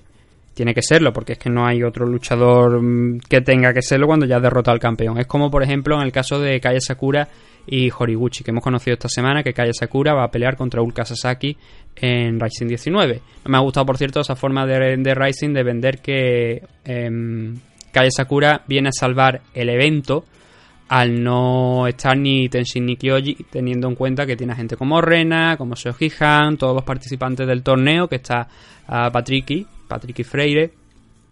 Y me llamó mucho la atención esa forma de, referirse a, Kaya Sakura. Yo creo que la gente en inglés o bien no está traduciendo adecuadamente las cosas o mm, quizá la parte de comunicación de Rising no está haciendo demasiado bien el trabajo. Más preguntas de Dan Walker. Dice, ¿qué, parece, ¿qué os parece la firma de Vandel y Silva con Bare Knuckle Fighting Championship? No me sorprende, no me sorprende. Es una compañía que está moldada también a lo que es Vanderlei Silva, lo que ha sido durante tanto tiempo, ¿no? Y es de entender eh, que haya firmado. El siguiente, como veníamos diciendo aquí en, el análisis de... Bueno, no sé si ha sido aquí o en Velator, creo que ha sido en Velator. Podría ser BJP. O sea, tiene todo el tipo de luchador que podría firmar por eh, Knuckle Fighting. Eh, eh, está donde corresponde. Si va finalmente a Bare Knuckle Fighting, yo creo que es una, empresa que, como digo, está bastante diseñada a la, a- la imagen de Vanderlei Silva. Es lo que ha sido Vanderlei durante tanto tiempo, un striker y además es que da el palo, porque Vanderlei era un tipo que era salvaje dentro de, la jaula y también el ring cuando estaba en Pride. Así que yo creo que se, que se va a ajustar a ello y que va a disfrutarlo. No sé por cuánto tiempo, no sé cuánta bolsa le habrán pagado, yo creo que eso también sería interesante conocerlo. Pero desde luego es una firma que, no veo Bare Knuckle Fighting, la verdad. Pero que si lo viera, y porque no me, no me gusta como, como deporte, ¿no? Yo creo que eso ya es el siguiente nivel. También digo, espera que descubra la gente el leg way que se va a llevar a la mano a la cabeza, pero a mí no me llama la atención, es una modalidad que no me llama la atención, pero sí que creo que si fuera aficionado a ella me gustaría ver a Vanderlei Silva ahí porque creo que es un hombre que que se ajusta, como te digo, a, a lo que es la competición de, de este estilo. Con la lesión y salida de Holly Holm de UFC 243 se debilita mucho la cartelera. No no la hemos analizado aquí, obviamente la, haremos para los suscriptores a mitad de semana. Pero la verdad es que no era una car que, que llame mucho la atención. Hay peleas interesantes, la verdad es que hay peleas bastante interesantes. El, el Al por ejemplo, contra Dan Hooker es una pelea muy interesante. Pero sí que es verdad que con la baja de Holly Holm mm, se queda un poco descubierta la CAR, sin mucha importancia. Más allá del Robert Whittaker contra Israel Adesanya, obviamente. Pero no es una gran CAR. De hecho, creo que venimos de una CAR en Copenhague que es bastante más interesante que lo que vamos a tener en, en el pay-per-view. Pero como te digo, aún así, yo creo que la presencia de Taito Ibasa, Alia Quinta y contra Dan Hooker, si solamente pagáis el pay-per-view internacionalmente, um, no más de 30 dólares quizás sería lo justo. Pero no es una car buena, la verdad, comparado con, con otras cars de pay-per-view. Y ya digo que yo creo que la car de, de Copenhague sobre el papel era bastante mejor que esta. Por lo menos había nombres más interesantes, historias más interesantes que algunas de las que hay aquí en, en esta car.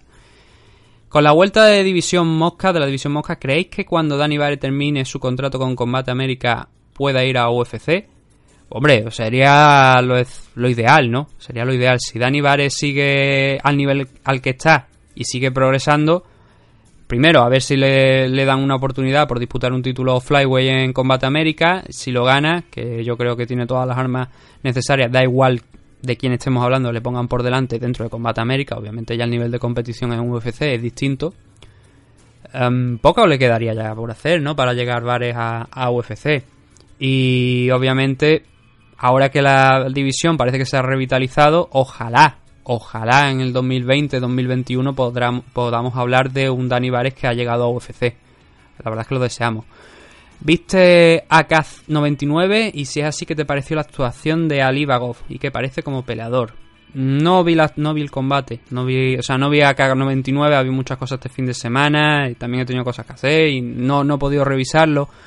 Pero si dices que ha sido una actuación, eh, bueno, entiendo que es una actuación interesante, Ali Bagov, lo que sí me suena bastante el nombre.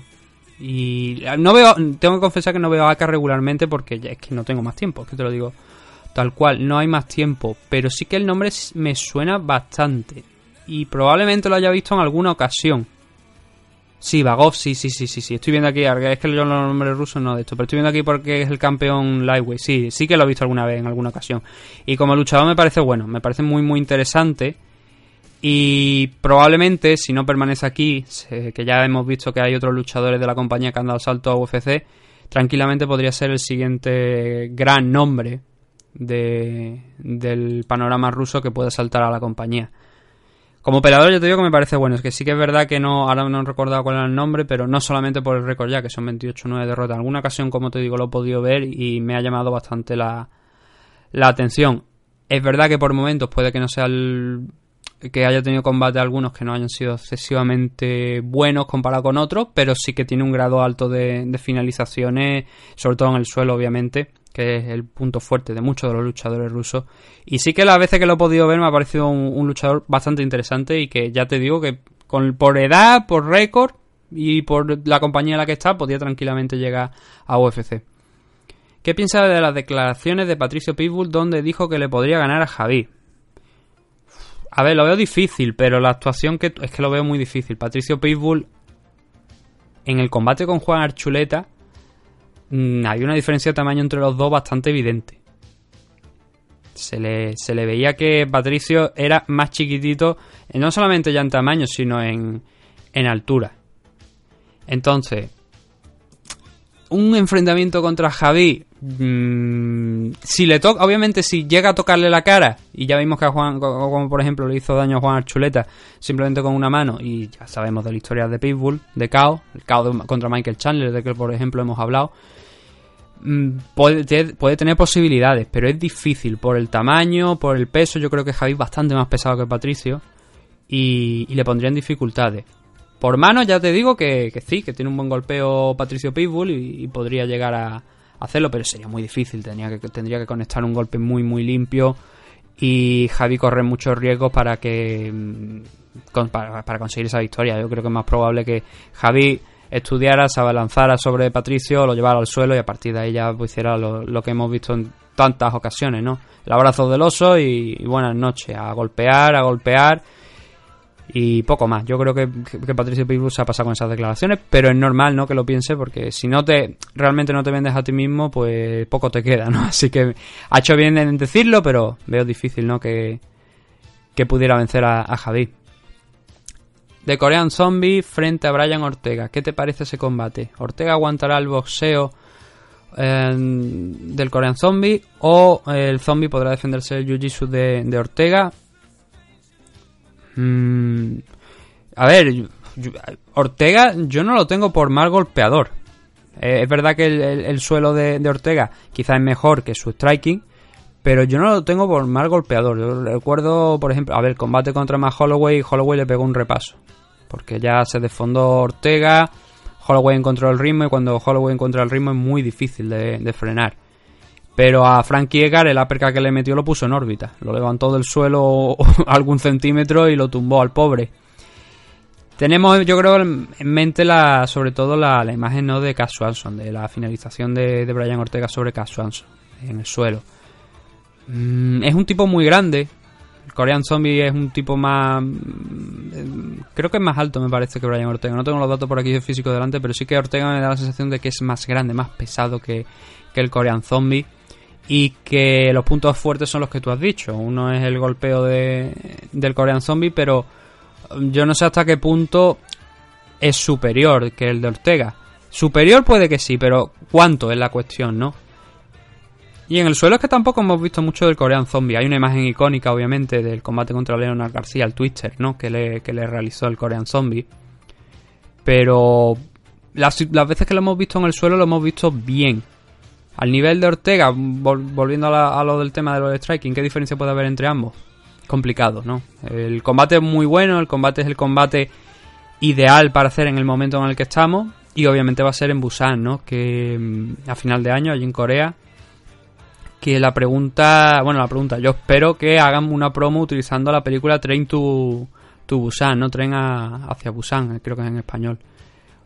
Porque siendo allí el combate, obviamente, entre un Korean Zombie Train to Busan, yo creo que es una promo que sale sola. ¿Contra quién piensas que peleará Jones este final de año? Ya que el polaco peleará contra Yacaré Blakovic, estamos hablando, ¿no? Supongo que nos referimos a Blakovic. Peleará contra Yacaré en Brasil y Jones declaró que quería pelear una vez al año contra Yacaré. Déjame que lo busque porque ahora tengo mi duda de si es contra Blakovic. Yo creo que sí, ¿no? Ah, vamos a ver. Sousa, Yacaré. Aquí lo ponemos un momentillo en... Joder. Pone Sousa en Tapology y lo primero que sale no es Yacaré. Eh, aquí está, Ronaldo Yacaré Sousa. El... es Blakovic, ¿no? Sí, es Jan Blakovic, efectivamente. ¿Que contra quién puede pelear? A ver, yo... Blakovic yo alguna vez he dicho que podría ser contender quizás por el tema de eh, alguien nuevo, alguien que viene con pues con una buena posición. A mí no se me ocurre ahora mismo contra quién podría pelear John Jones. Yo había pensado quizá una subida a la división heavyweight, quizá habría sido interesante. Y él mismo dijo que espera, que tenía por ahí una gran noticia, que parecía que su próximo combate iba a ser un combate interesante. Luego salió no, no sé qué es lo que fue, me parece que el rumor del mío Six contra Cormier 3 o algo así. Había alguna noticia por ahí que no no recuerdo cuál era, que, que robaba una posibilidad fuerte de uno de los combates que iba a tener Jones y ya se quedó un poco todo en pues un poco a la espera, ¿no? De, de qué se va a dar. No se me ocurre, ya te digo que no se me ocurre porque eso, porque yo pens- pensaba principalmente un a Jan Blakovic retando por el título, a pesar de solamente conseguir una victoria, pero al ser luz rojo, creo que había sido interesante porque Jan Blakovic no se ha enfrentado a John Jones todavía. Sí que es verdad que todavía le falta un poquito más, ¿no? Igual una revancha contra Marreta estaría bien, pero creo que el tiempo de baja todavía de Tiago es bastante amplio por delante, entonces no lo sé, pero sí que es verdad que parece que, que Jones teóricamente va a pelear, pero de momento no sabemos contra quién, y a mí ya se me han agotado las ideas porque la división light heavyweight, salvo que te rescaten a alguien de muy abajo, y no creo que vaya a ser la, la opción porque de esa manera, en, si nos referimos a eso, no creo que John Jones lo hubiera vendido de la manera que la ha vendido. Así que no se me ocurre más que una subida a la división heavyweight y tener ahí una pelea. Pero vamos a ver. No, no puedo dar nombre porque yo no me atrevo a dar nombre ahora mismo en esa situación en la que está John Jones. Porque mañana mismo grabo esto, mañana mismo puede salir eh, que cierto luchador ha conseguido una pelea y que John Jones pues ya no se sabe lo que hace. Así que no, no me atrevo. Después de Vader, si se concreta en final de año, el siguiente rival de Jiri debería ser Iván Stirkov. Hablamos del Ural Hulk. Si yo creo que antes tiene que disputar otro combate. A, a Ural Hulk hay que darle otro combate antes, ver si es capaz de ganarlo. Y pero Jiri tiene ahora una pelea contra Fabio Maldonado en Rising 19. Primeramente Jiri tiene que pasar esa pelea. Creo que no, no es por el título, no es por el título, no es una defensa del título. Y sí que es verdad que el enfrentamiento contra Ryan Bader, posible, que de momento no está confirmado, pero posible enfrentamiento contra Ryan Bader sería más interesante. Y a partir de ahí, no hay mucho light heavyweight que puedan. ah, ahora mismo en, en Rising, la verdad es que hay pocos light heavyweight, pero no hay muchos que puedan enfrentarse a, Jiri con un buen nivel. Yo creo que una revancha también contra Jay Heun puede estar ahí en, en los planes. Pero precisamente, mira, ahora que saca el nombre de Jay Heun, Ural Hulk contra Jay Heun y el que gane retar a, a Jiri Prochaska siempre que gana Fabio Maldonado, creo que sería una buena opción. Eso creo que sería una buena opción y algo algo a estudiar por parte de Rising. El ganador de ese combate frente a Jiri. Estas son todas las preguntas que tenemos esta semana. Ya sabéis que si queréis enviar vuestros comentarios y, y preguntas, pues hemos dicho las redes sociales a mitad eh, del programa para que podáis eh, hacernos llegar lo que queráis. Y ahora sí, ya nos vamos a despedir de esta edición de MMA 265, que yo espero que hayáis disfrutado tanto como yo con la presencia de Dani Domingo. Así que no vayáis, que nos despedimos de aquí en MMA.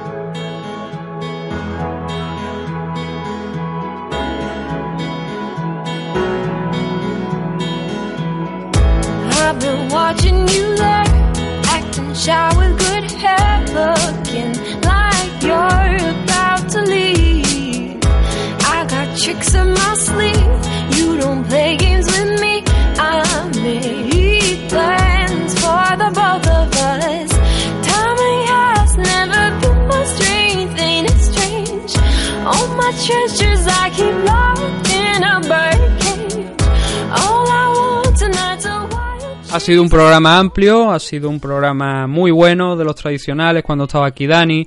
Obviamente hemos contado con él.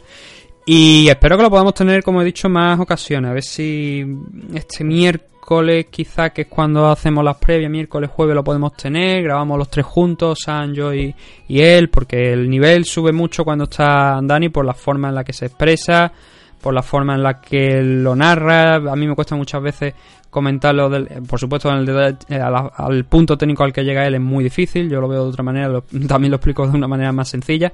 Pero su forma es la ideal y por eso cuando muchas veces he dicho que es el mejor analista con el que yo por lo menos he trabajado y que en mi opinión es el mejor analista de, este país, es porque lo pienso y lo habéis podido comprobar aquí. Muchos de nuestros oyentes no lo habrían escuchado hasta ahora. Espero que lo hayáis disfrutado porque Dani no solamente es que el trabajo que hace aquí, también ha sido comentarista de FL, es que además es medallista, es que ha ganado medallas también en torneos nacionales de, de grappling con la selección canaria. Y, sabe de lo que habla, sabe de lo que habla, obviamente. Y lo ha demostrado aquí, ha pegado otra masterclass de, de cuánto sabe y que con tiempo, ya digo, la pena es esa, que no ha eh, su trabajo le impide estar aquí, pero hemos aprovechado este tiempo y a ver si podemos aprovechar porque el tiempo de baja todavía está ahí para que tenerlo aquí, seguir haciendo programas y así pues tenerlo nuevamente en casa. En cuanto al resto del programa, espero que lo hayáis disfrutado. Volveremos la semana que viene aquí en el programa gratuito de MM Adictos. Disculpa que esta semana el horario, o sea, la fecha de- del programa se haya alterado, pero bueno, finalmente lo hemos sacado. Y nada, eso. Tendremos también un programa para suscriptores a mitad de semana. Esto tiene pinta que se va a publicar el martes, este programa gratuito. Y, el resto pues para UFC 243, a ver si nuevamente podemos contar con Dani, si no pues haremos el resumen si no está San también. Pero haremos programa, haremos programa de MMA Adicto de alguna u otra manera. Así que de hecho muy agradecido a todos por escucharnos, por elegirnos y que paséis una buena semana, la primera semana de octubre. Un saludo a todos. So.